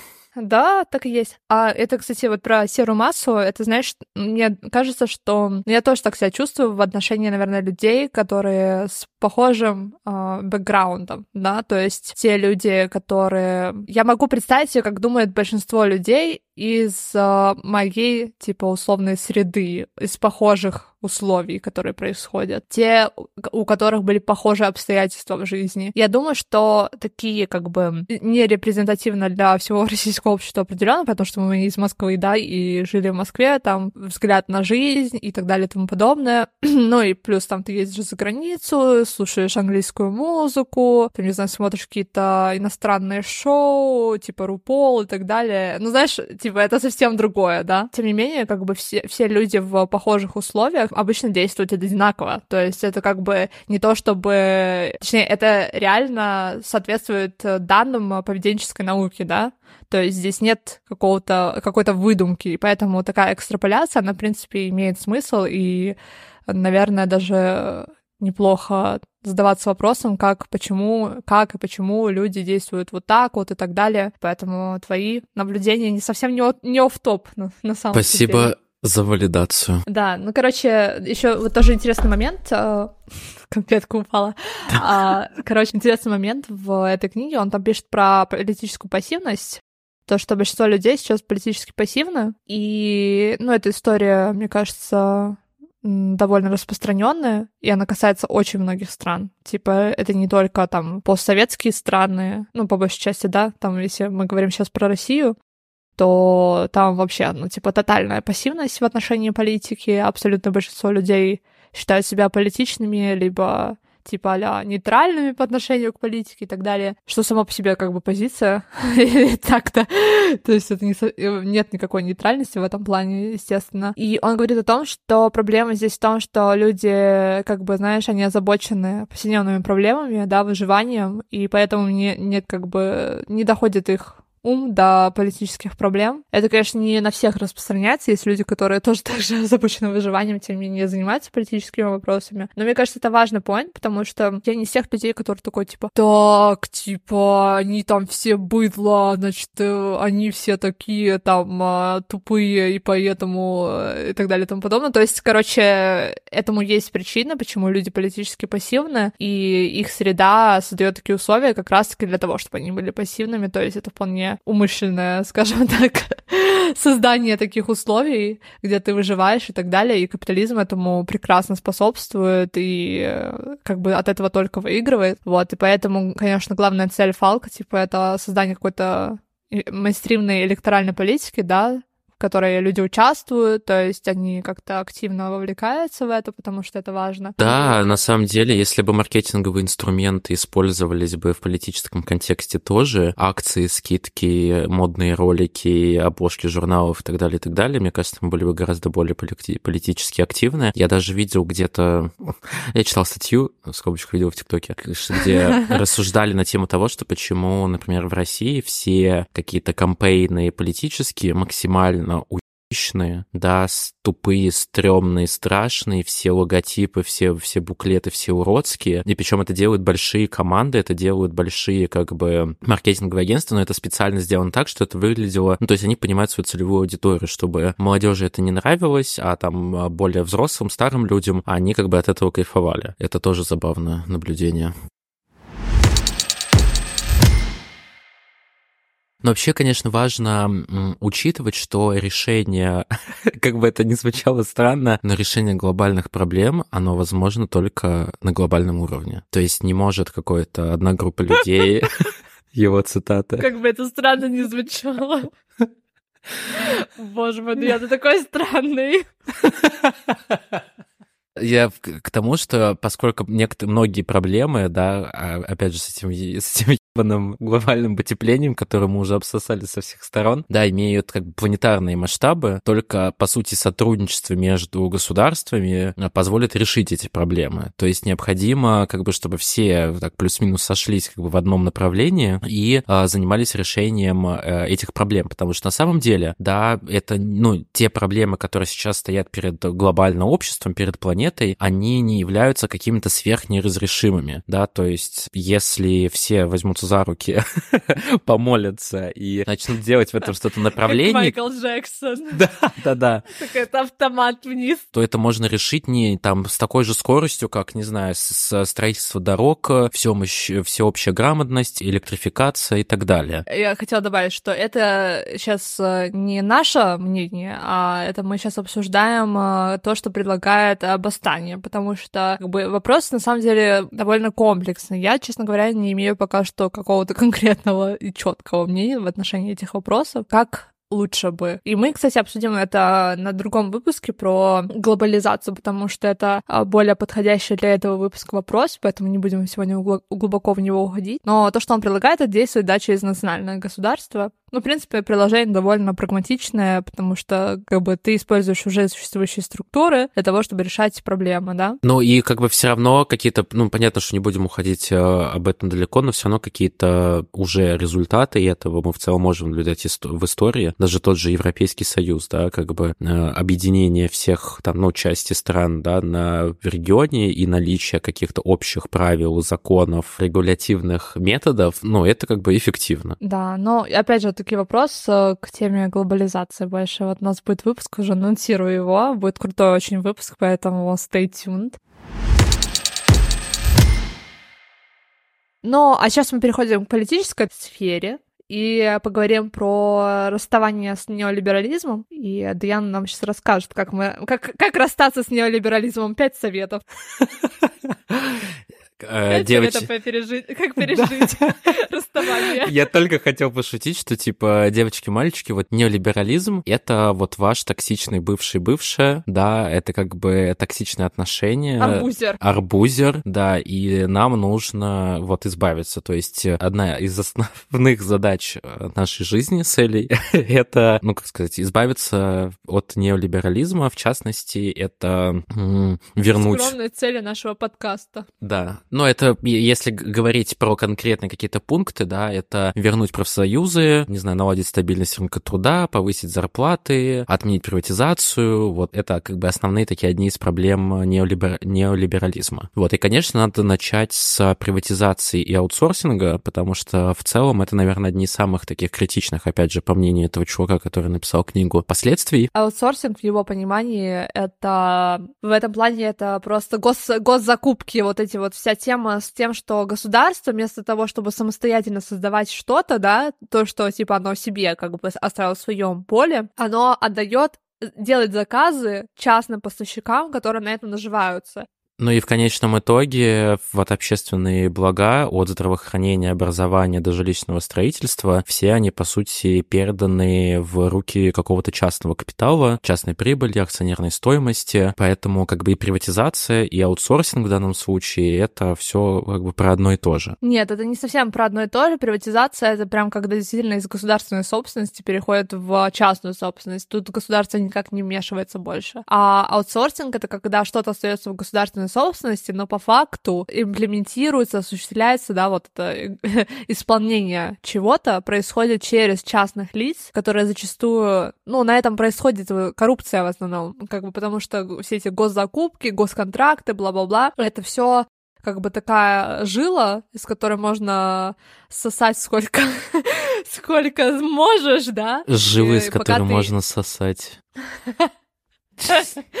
кровь, э, тело такое, знаешь, это полумертвое. Да, и э, на этом всем фоне, ну, это как бы характерно вообще для всех стран. Э, у всех стран есть какая-то часть как бы какие-то сферы, которые они оставляют как бы в гос... Э, сфере государственной компетенции, грубо говоря, да, то есть э, не то чтобы частные компании могут там э, создавать бизнес, грубо говоря, да, и делать из этого профиты, да, как будто бы это в их собственности. То есть собственность как бы формально остается в руках государства, но по факту деньги уходят частным, да, лицам, частным корпорациям. И проблема в том, что часто в аутсорс как бы нанимают международные компании и так далее. Что они делают? Они высасывают что? Из городов, из э, регионов, э, средства, ресурсы, они перетекают в другие города и прочее. У меня даже есть пример в голове, это, ну, если говорить про Россию, это Сапсаны, потому что Сапсаны строит Siemens, вот, и, то есть, э, ну, объективно у России достаточно там финансовых финансовых ресурсов, ну, по крайней мере, на тот момент, для того, чтобы построить, да, государству свой завод, свой какой-нибудь, условно, Siemens, нанять людей, да, чтобы они работали, производили благо, вот. А в итоге получилось так, что, как бы, Сапсан, это, ну, им пользуется РЖД, государственная компания, как бы все это кажется национальным достоянием государственной политикой, но в конечном итоге это делает частная, я не знаю, Siemens, по-моему, японская компания. И так очень часто происходит, и это происходит везде. И получается, что из очень многих регионов высасываются, типа, все ресурсы. То есть люди, которые там живут, те, которые пользуются какими-то товарами, услугами и прочее, которые производятся, типа, а-ля государством, в кавычках, в итоге у них нет работы, у них нет э, возможности тратить деньги, потому что у них нет работы, они не могут зарабатывать и так далее. И, соответственно, какое решение с этого всего, что он предлагает, на самом деле довольно прагматичные и классные меры. Если вот не название, да, вот это а-ля коммунизм и прочее, то как бы если ты как бы отметешь вот этот коммунизм, люди, да, возможно, даже не подумают, что это коммунизм. типа, для них это может быть типа а ну, здравая логика и так далее. Но в этом вообще прикол. То, типа, реальный коммунизм — это зачастую здравая логика. И он предлагает релокализацию экономики на основе прогрессивных закупок и муниципального протекционизма, социализацию финансов и создание сети местных и региональных банков, и, наконец, введение набора универсальных базовых услуг, которые передают большую часть национальной экономики в общественную собственность. И давай начнем вот с первого пункта, это релокализация экономики. А что под этим подразумевается? Есть какие-то прикольные примеры, возможно, уже. Да, ну, ну, короче, пример хороший — это Кливленд. Прикинь, в США такая мера была принята. Короче, там в ответ на бюджетный кризис э, местные власти, они отказались от приватизации, аутсорсинга как раз-таки, и они, наоборот, сосредоточились на стимулировании экономики города, за счет э, так называемых закупок якорных учреждений, то есть школ, больниц, университетов и так далее. То есть они их спонсировали, по сути. И это была настолько успешная модель, что ее как бы даже прозвали кливлендской моделью. Это как раз-таки есть вот эта релокализация, да, то есть э, когда определенные учреждения, либо даже местные правительства выбирают расходовать э, свои средства не на то, не на то чтобы спонсировать какие-то а международные организации, которые сидят там, не знаю, в какой-то другой стране, и они, собственно, перенаправляют свои расходы, те деньги, которые есть, от бюджета, да, государства в местную экономику, вот. И это, мне кажется, супер идея, и... Звучит прикольно. Да, ну и достичь этого можно с помощью муниципального протекционизма, то есть местному бизнесу, который принадлежит э, трудящимся, будет отдаваться предпочтение перед какими-то транснациональными корпорациями и всякими промышленными гигантами. Это позволит как раз-таки обратить приватизацию вспять и поможет создать более устойчивую какую-то социальную справедливую альтернативу. И вот это показательно, что сейчас основными ценностями да, нынешней системы компании является сокращение издержек, максимизация стоимости, а, выручка и так далее. При каких-то других да, системах, в частности муниципального протекционизма, гораздо больше будет задача заглаживать региональное неравенство, неравенство в доходах, да, более широкий спектр моделей собственности и так далее. Я думаю, что когда я готовился к эпизоду, я думал о том, что, наверное, у людей может возникнуть, знаешь, какое-то восприятие о том, что все должно быть государственным, государственным, да, а все, что государственное, неэффективно, эффективное только частное, потому что они стремятся к выручке, за счет этого рождаются инновации, но это опять капиталистическая такая очень мифологическая позиция, вот, потому что мы тут говорим, да, пропагандным, что, во-первых, мы тут говорим не о текущем конкретном одном государстве, да, и не настолько эффективен частный бизнес, как это кажется, поэтому закрыли рты уродины, кто так подумал. По большей части частный бизнес эффективен только в том случае, когда его масштабнейше поддерживает государство. Ха-ха-ха. Просто. Да. Хотел сказать то, что это убеждение, что якобы рынок отделен от государства, в принципе, оно изначально ложное, потому что рынки исторически всегда возникали лишь в рамках государства, и без государства они не существовали. Типа рынок именно как э, институт. Это не имеется в виду, что типа базар какой-то, типа не, не представляете рынок как базар, где реально, реально люди такие сидят и такие, вот, хотите купить у меня носочки или типа того. Это рынок в таком повседневном понимании, на котором мы говорим о рынке как об институте, то он возникает лишь в рамках государства, потому что без государственной регуляции он не может существовать. Буквально в этом заключается и парадокс, что рынок не может существовать без регуляции, но очень часто они типа топят за дерегуляцию, которая на самом деле не подразумевает отсутствие каких-то правил, сдерживающих рынок, она подразумевает, я буду делать так, как я хочу. Типа не так, как государство диктует, а так, как я хочу. Я буду свои правила продавливать. И это то, что буквально делается в рамках лоббирования регулирования. Рынок продавливает свою регуляцию в рамках государства. Мощно. Да, это Дэвид Гревер объяснил все. Икона. И, конечно, самое главное — это кооперативная экономика. Ну, если проще говоря, кооперативы. То есть э, они помог, помогают, знаешь, как универсальное лекарство. Они помогают решению проблем низкой производительности до недостаточного инвестирования в малые и средние предприятия, не говоря уже о снижении экономического и регионального неравенства. Кооперативы — это наш выбор. А, да, обожаю. Но на самом деле, по идее коммунизма, она по большей части заключалась в том, чтобы управление производством перешло как раз-таки в руки рабочих, да, производство, работы и прочее. То есть ты будешь, типа, ответственен за... Не то, что ответственен, а как бы ответственность — это как бы побочный эффект этого всего, но ты также как бы определяешь ход работы своей организации и так далее и тому потом ты имеешь влияние определенное.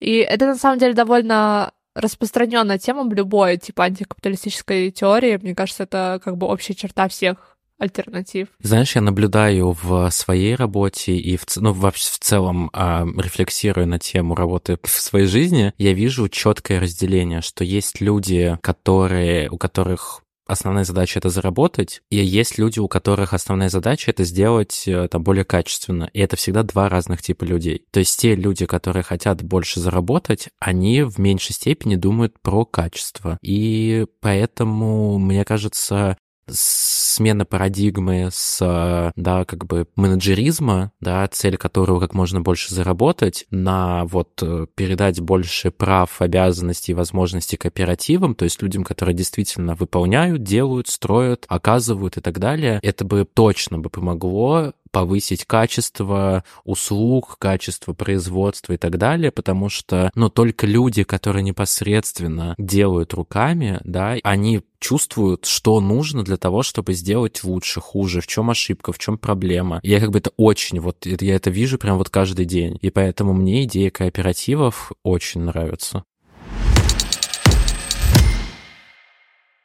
Ну что, мы тут э, просто уже все, у нас 9 вечера, я уже тут под Глинтвейном.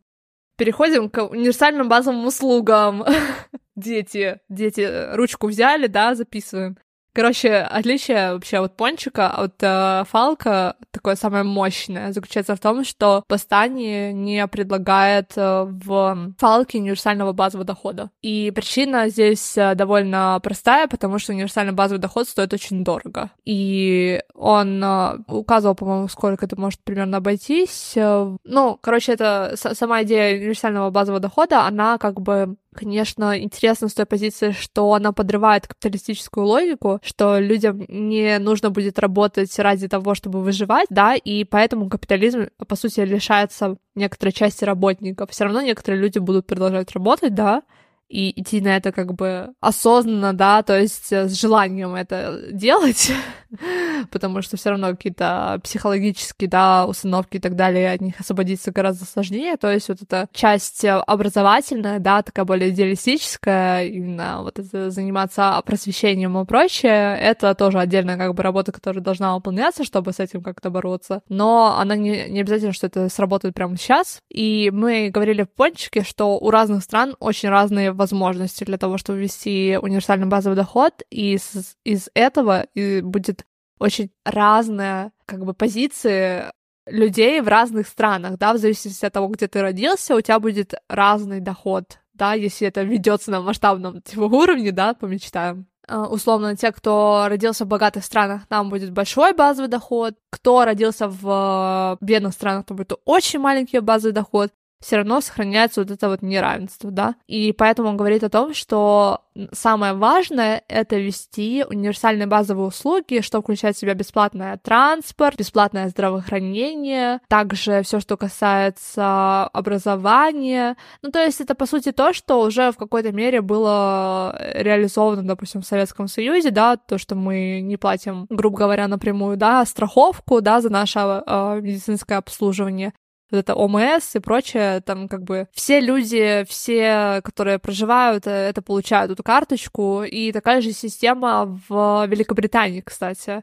что довольно забавно, что в Великобритании как бы всеобщая система здравоохранения, что очень даже нетипично для неолиберальной страны. И несмотря на то, что вливания в эту систему сокращаются постоянно, она все равно ежегодно показывает свою крайнюю эффективность. Хочешь прикол? Извини, быстренько по поводу Англии. Я хочу всегда прикол.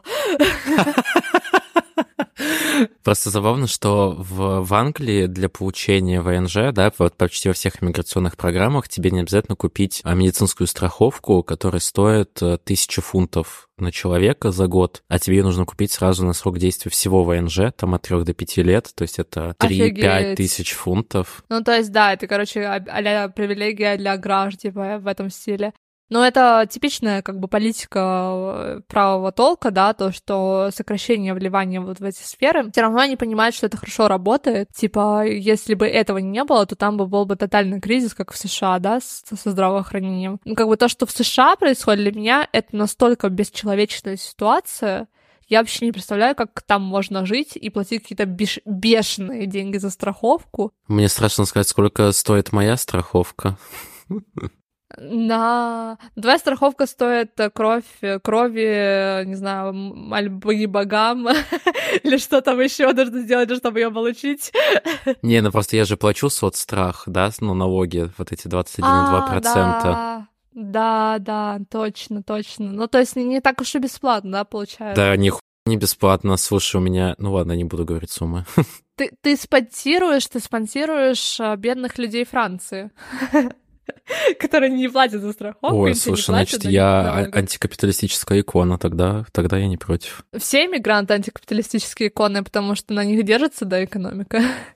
При том, что их как э, козлов отпущения в большинстве случаев, да, максимально, да, по жопе бьют и пытаются как-то депортировать все и так далее. Ну, короче, его вот э, идея такая заключается в том, что главное это обеспечить людям здравоохранение, транспорт, э, там, не знаю, какой-то про еду он не пишет, хотя нет, юридические услуги, питание, транспорт, информация, все должно быть бесплатно и образование. То есть, э, ну, для меня, на самом деле, если это будет, это уже неплохо, потому что это прикольно, действительно, и как бы опыт многих стран, где это было введено, показывает, что это действительно очень классно для социального социальных структур, и всем идет на пользу абсолютно. И еще, знаешь, тоже момент, что, наверное, такой шатаут Советскому Союзу, потому что как бы вот эти вот остатки бесплатного образования, то, что у нас было, это как бы наследие, да, Советского Союза, советская система образования. И это не совсем типичная ситуация для европейских стран, очень мало где есть бесплатное образование. Вот в Германии оно есть, кстати, но только на немецком языке. И там, не знаю, во Франции тоже, да, частично оно где-то есть. Ну, то есть какие-то, да, вот эти моменты, моменты есть, да, короче. В целом, в общем, как бы это всегда очень позитивное явление, и оно способствует тому, что людям, которые наиболее были маргинализированы, они могут чуть подняться, да, над своим статусом, и в этом плане, ну, ну, лично для меня это сыграло огромнейшую роль.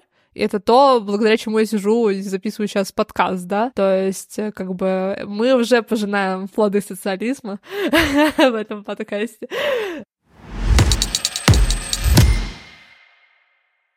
Сейчас. Оставь. Хорошо.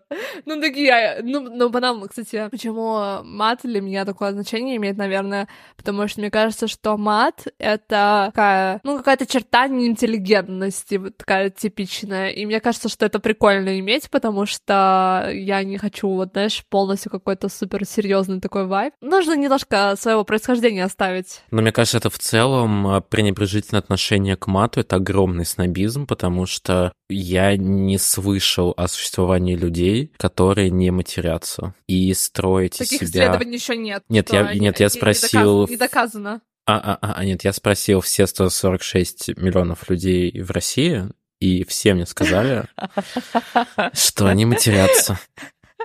Даже младенцы, которые родились только. Они думают матом. Так. Короче. Ну Поэтому ну, что? они так орут, они все понимают. Если бы вы родились в позднем капитализме, да, в самый худший его период, вы бы также орали. Ну, о чем речь? Я поэтому так и орала, потому что я в 98 году родилась. Потому что все в кризис. А я еще в феврале тогда, тогда тоже с, с- Да, это же был самый сложный вообще период, один из самых. Февраль 98-го. Дети экономического кризиса записывают подкаст о капитализме. Мама, знаешь, это у каждого три родителя. Мама, папа экономический кризис. Буквально. да. Они, они нас воспитали. В России скорее мама, бабушка и экономический кризис. Ну, вообще, да. У меня этот аутизм и ADHD. Я отвлекаюсь, когда ты начинаешь. Не могу сосредоточиться, что мне нужно рассказать. Простите, у меня нет диагноза ADHD и аутизма У него достаточно других диагнозов. венерических. А, господи, Я что... такая оставлю все это. Нет, ты оставишь только там, где я говорю, что у меня достаточно венерических диагнозов. Мама, привет. Мама, привет, мама, спасибо.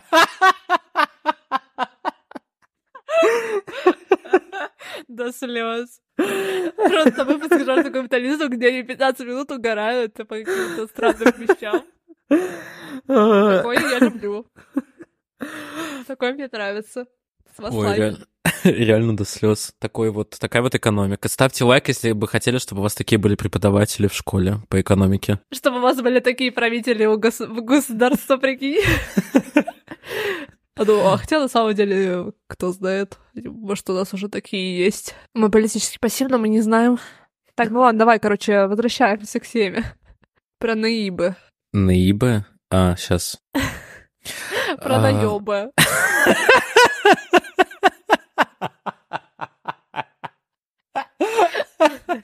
Так о чем это мы?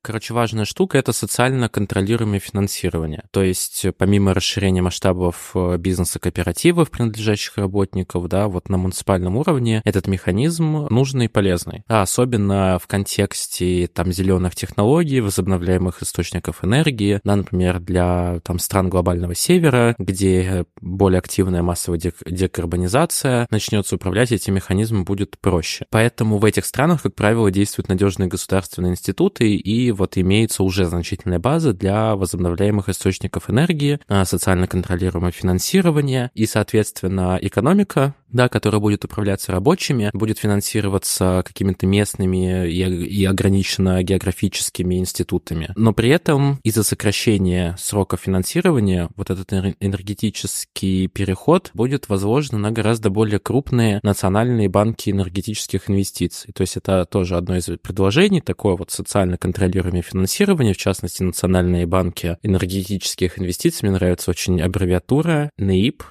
ну, наеб. Наёбы. Наеба. Идеально. Нам нужно больше на...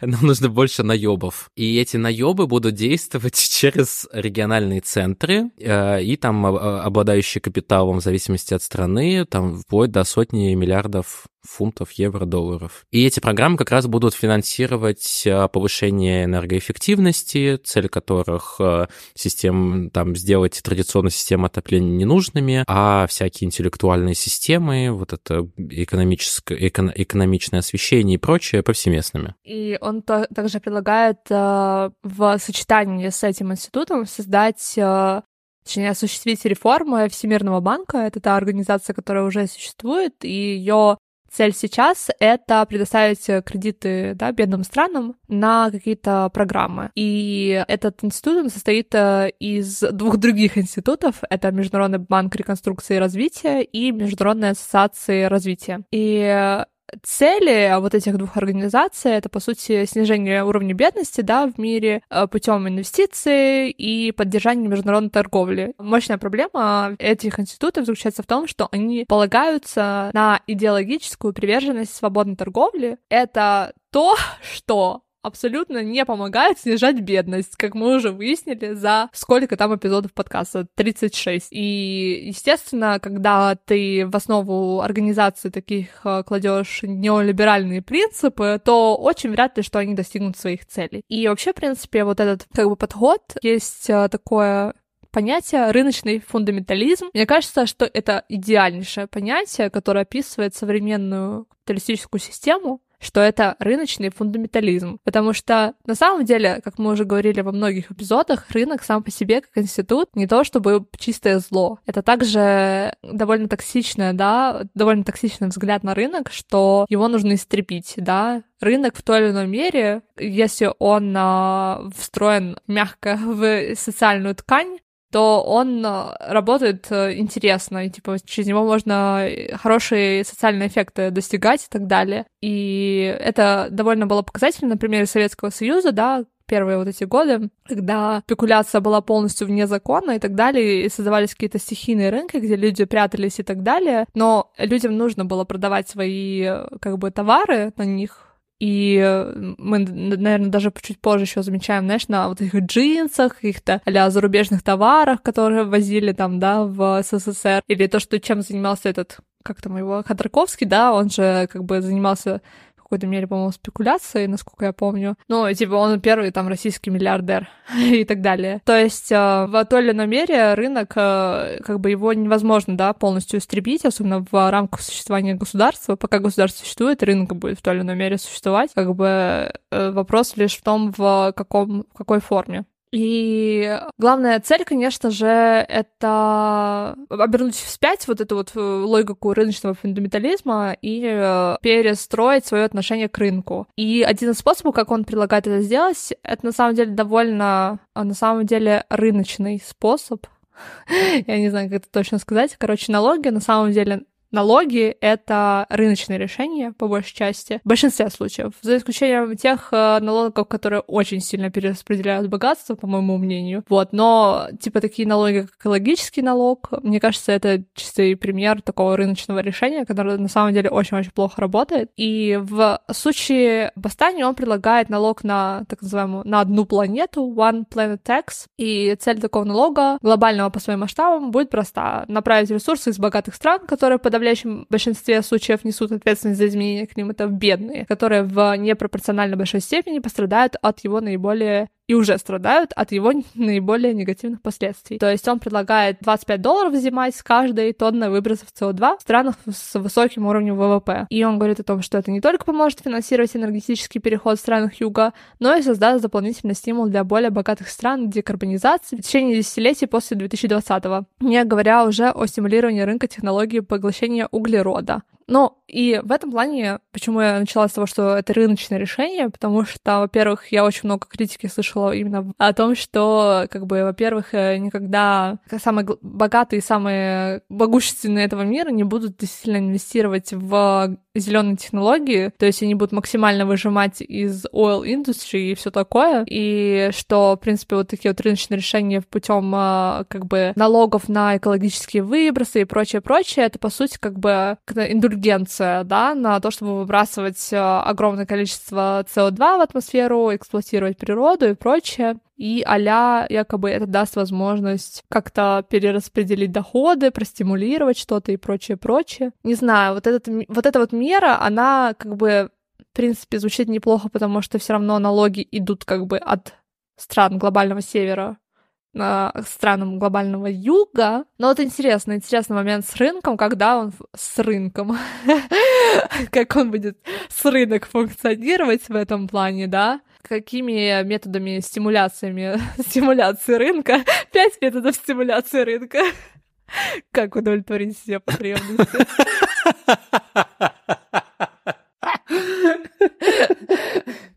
Их кликбейтные названия.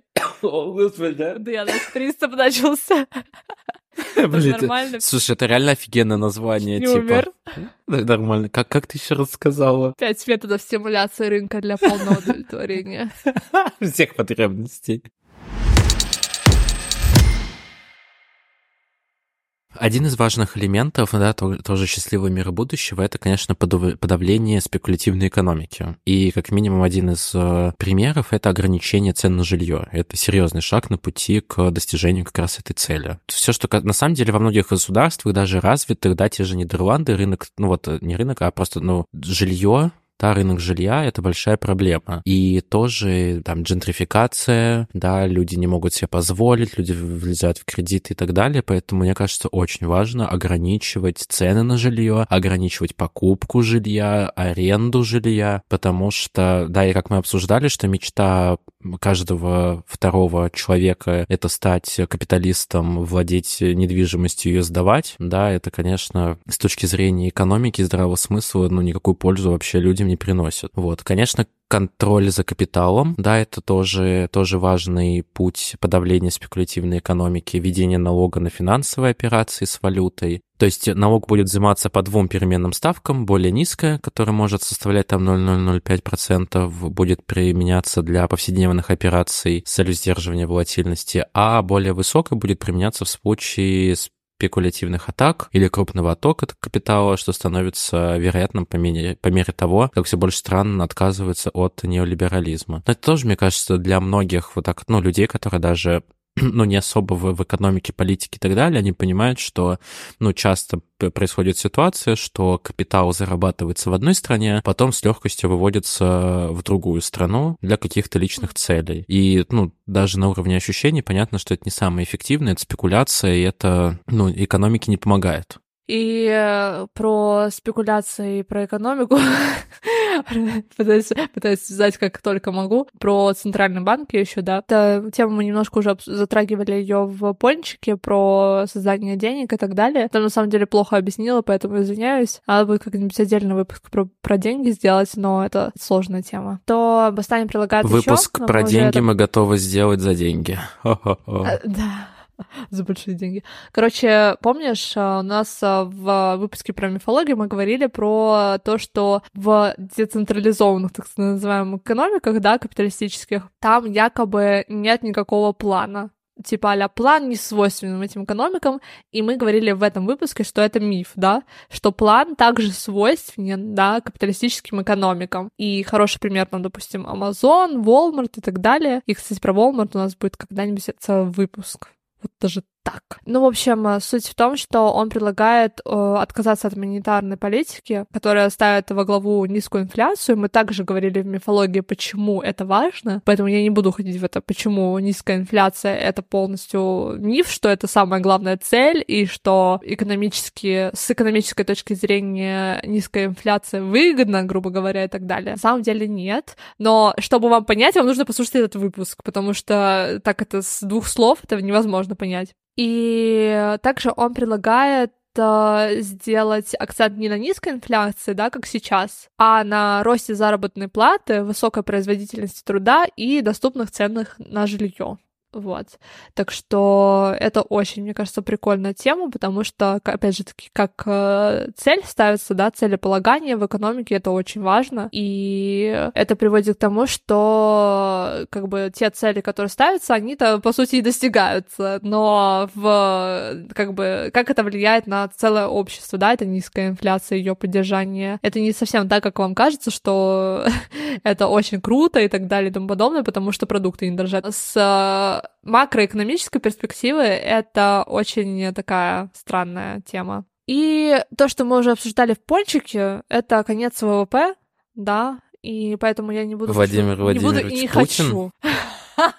Это последний пункт этого.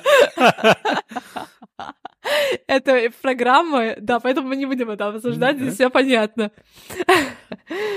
Короче, он пишет очень интересный пример, но я вот только пример хочу обсудить, потому что про ВВП мы уже говорили очень подробно, не хочу это обсуждать заново. Пример заключается в стриминге, да, типа Spotify, там Tidal или еще какие э, сервисы у нас есть, да, в их э, популярности. И прикол в том, что с 99 -го года доходы музыкальной индустрии в США снизились с 14 миллиардов долларов до почти 7 миллиардов долларов, без учета инфляции, то есть практически в два раза, понимаешь? И если чисто смотреть на эти цифры, то мы скажем, блин, пипец, все очень плохо музыкальной индустрии, там вообще люди не зарабатывают, два раза доходы упали и так далее. Но если мы посмотрим как бы на реальность, то, как люди живут, да, те, которые в этой индустрии работают и так далее, то явно будет понятно, что они живут вполне хорошо, да, и что люди все равно хотят идти в эту индустрию, что это как бы profitable, да, дело. Но, слушай, они же, они же в основном зарабатывают на концертах и корпоративах, а не на доходах со стримингов. Да, но я сейчас говорю про то, что, допустим, с точки зрения, если мы рассматриваем через призму ВВП, то мы можем сказать, что вот такая вот картинка отражает, что людей, а, что А, музыкантов слушает все меньше людей, что это эти товары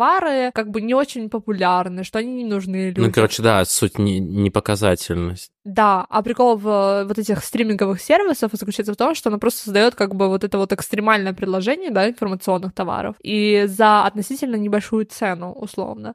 И как раз-таки это просто хороший пример в рамках капиталистической системы, все равно это очень капиталистическая как бы тема, да, все равно на пожизненной подписке Spotify и так далее. Надеюсь, что вы слушаете на нас на Spotify, пожалуйста, пожалуйста, нам звездочки.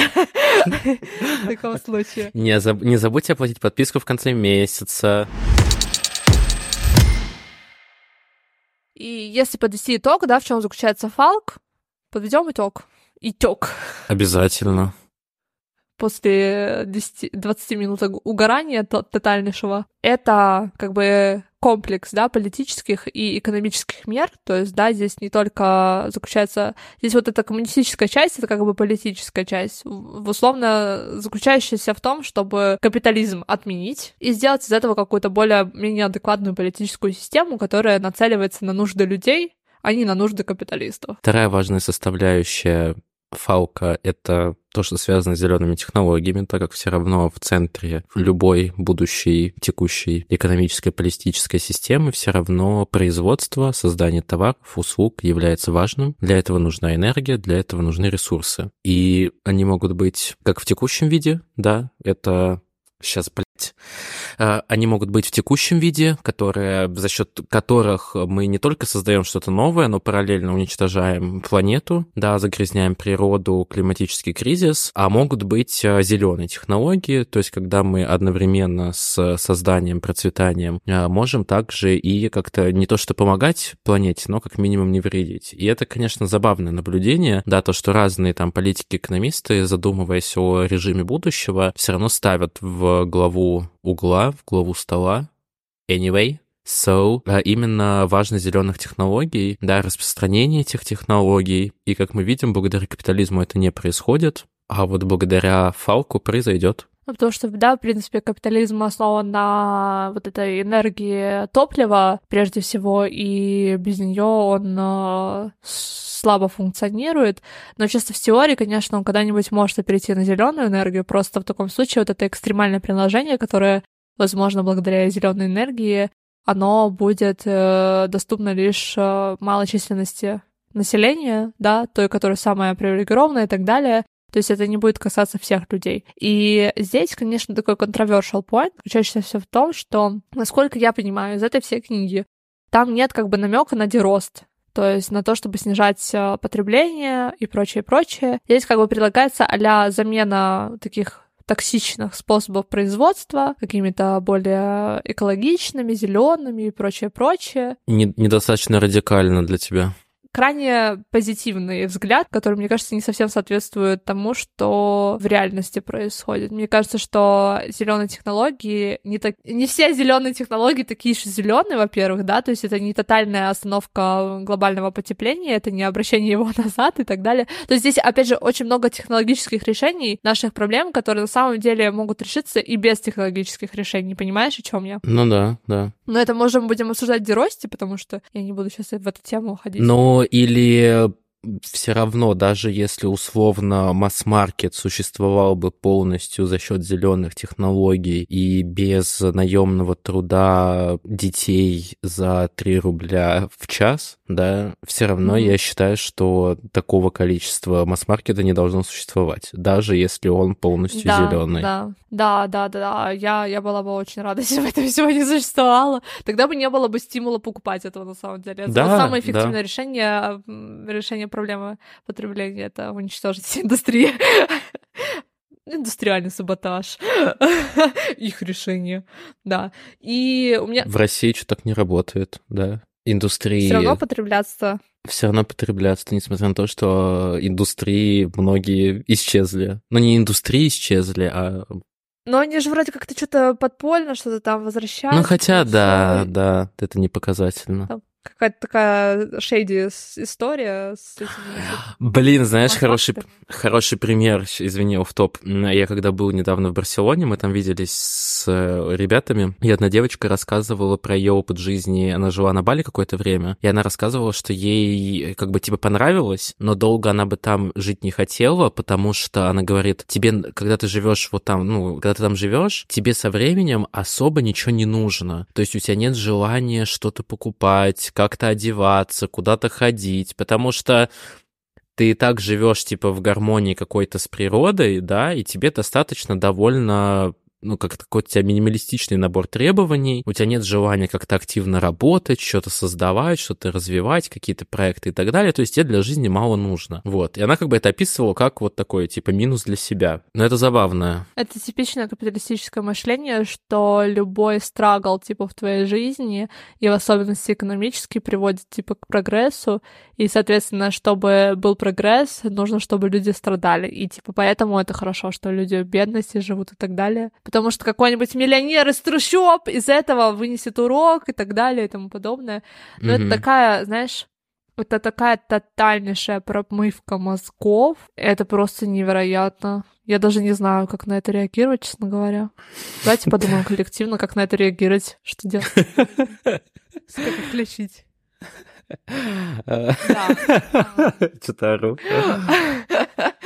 Да, ну и, короче, что еще предлагает, да, типа, стать э, левой популизм и некоторые политические моменты, связанные с тем, чтобы распрощаться с неолиберализмом и сделать э, то, что мы уже перечислили, ре- релокализировать ресурсы, социализировать финансы, добавить э, муниципального протекционизма, сделать универсальные базовые услуги. Никакого универсального базового дохода, ребята, к сожалению, здесь не будет. А сделать э, налог на одну планету, переформировать, значит, у нас международные органы, да, э, как бы, вот если, давайте, если будет фалк, то, пожалуйста, наймите меня на, на роль, как бы, того человека, кто будет переформировать все эти международные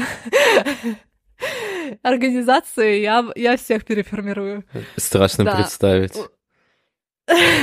Потом перестроить капиталистическое государство, естественно. Вообще, в принципе, да, то, что государство может перейти на рельсы, да, коммунистического условного государства, но не в том плане, в котором было в СССР, а здесь еще важно, что демократия, да, сохраняется, права человека сохраняются, все остается. Ну и ставится даже все равно в главу, в главу... опять я ее, господи, надо перестать использовать эту фразу, все равно. В главу как и... угла.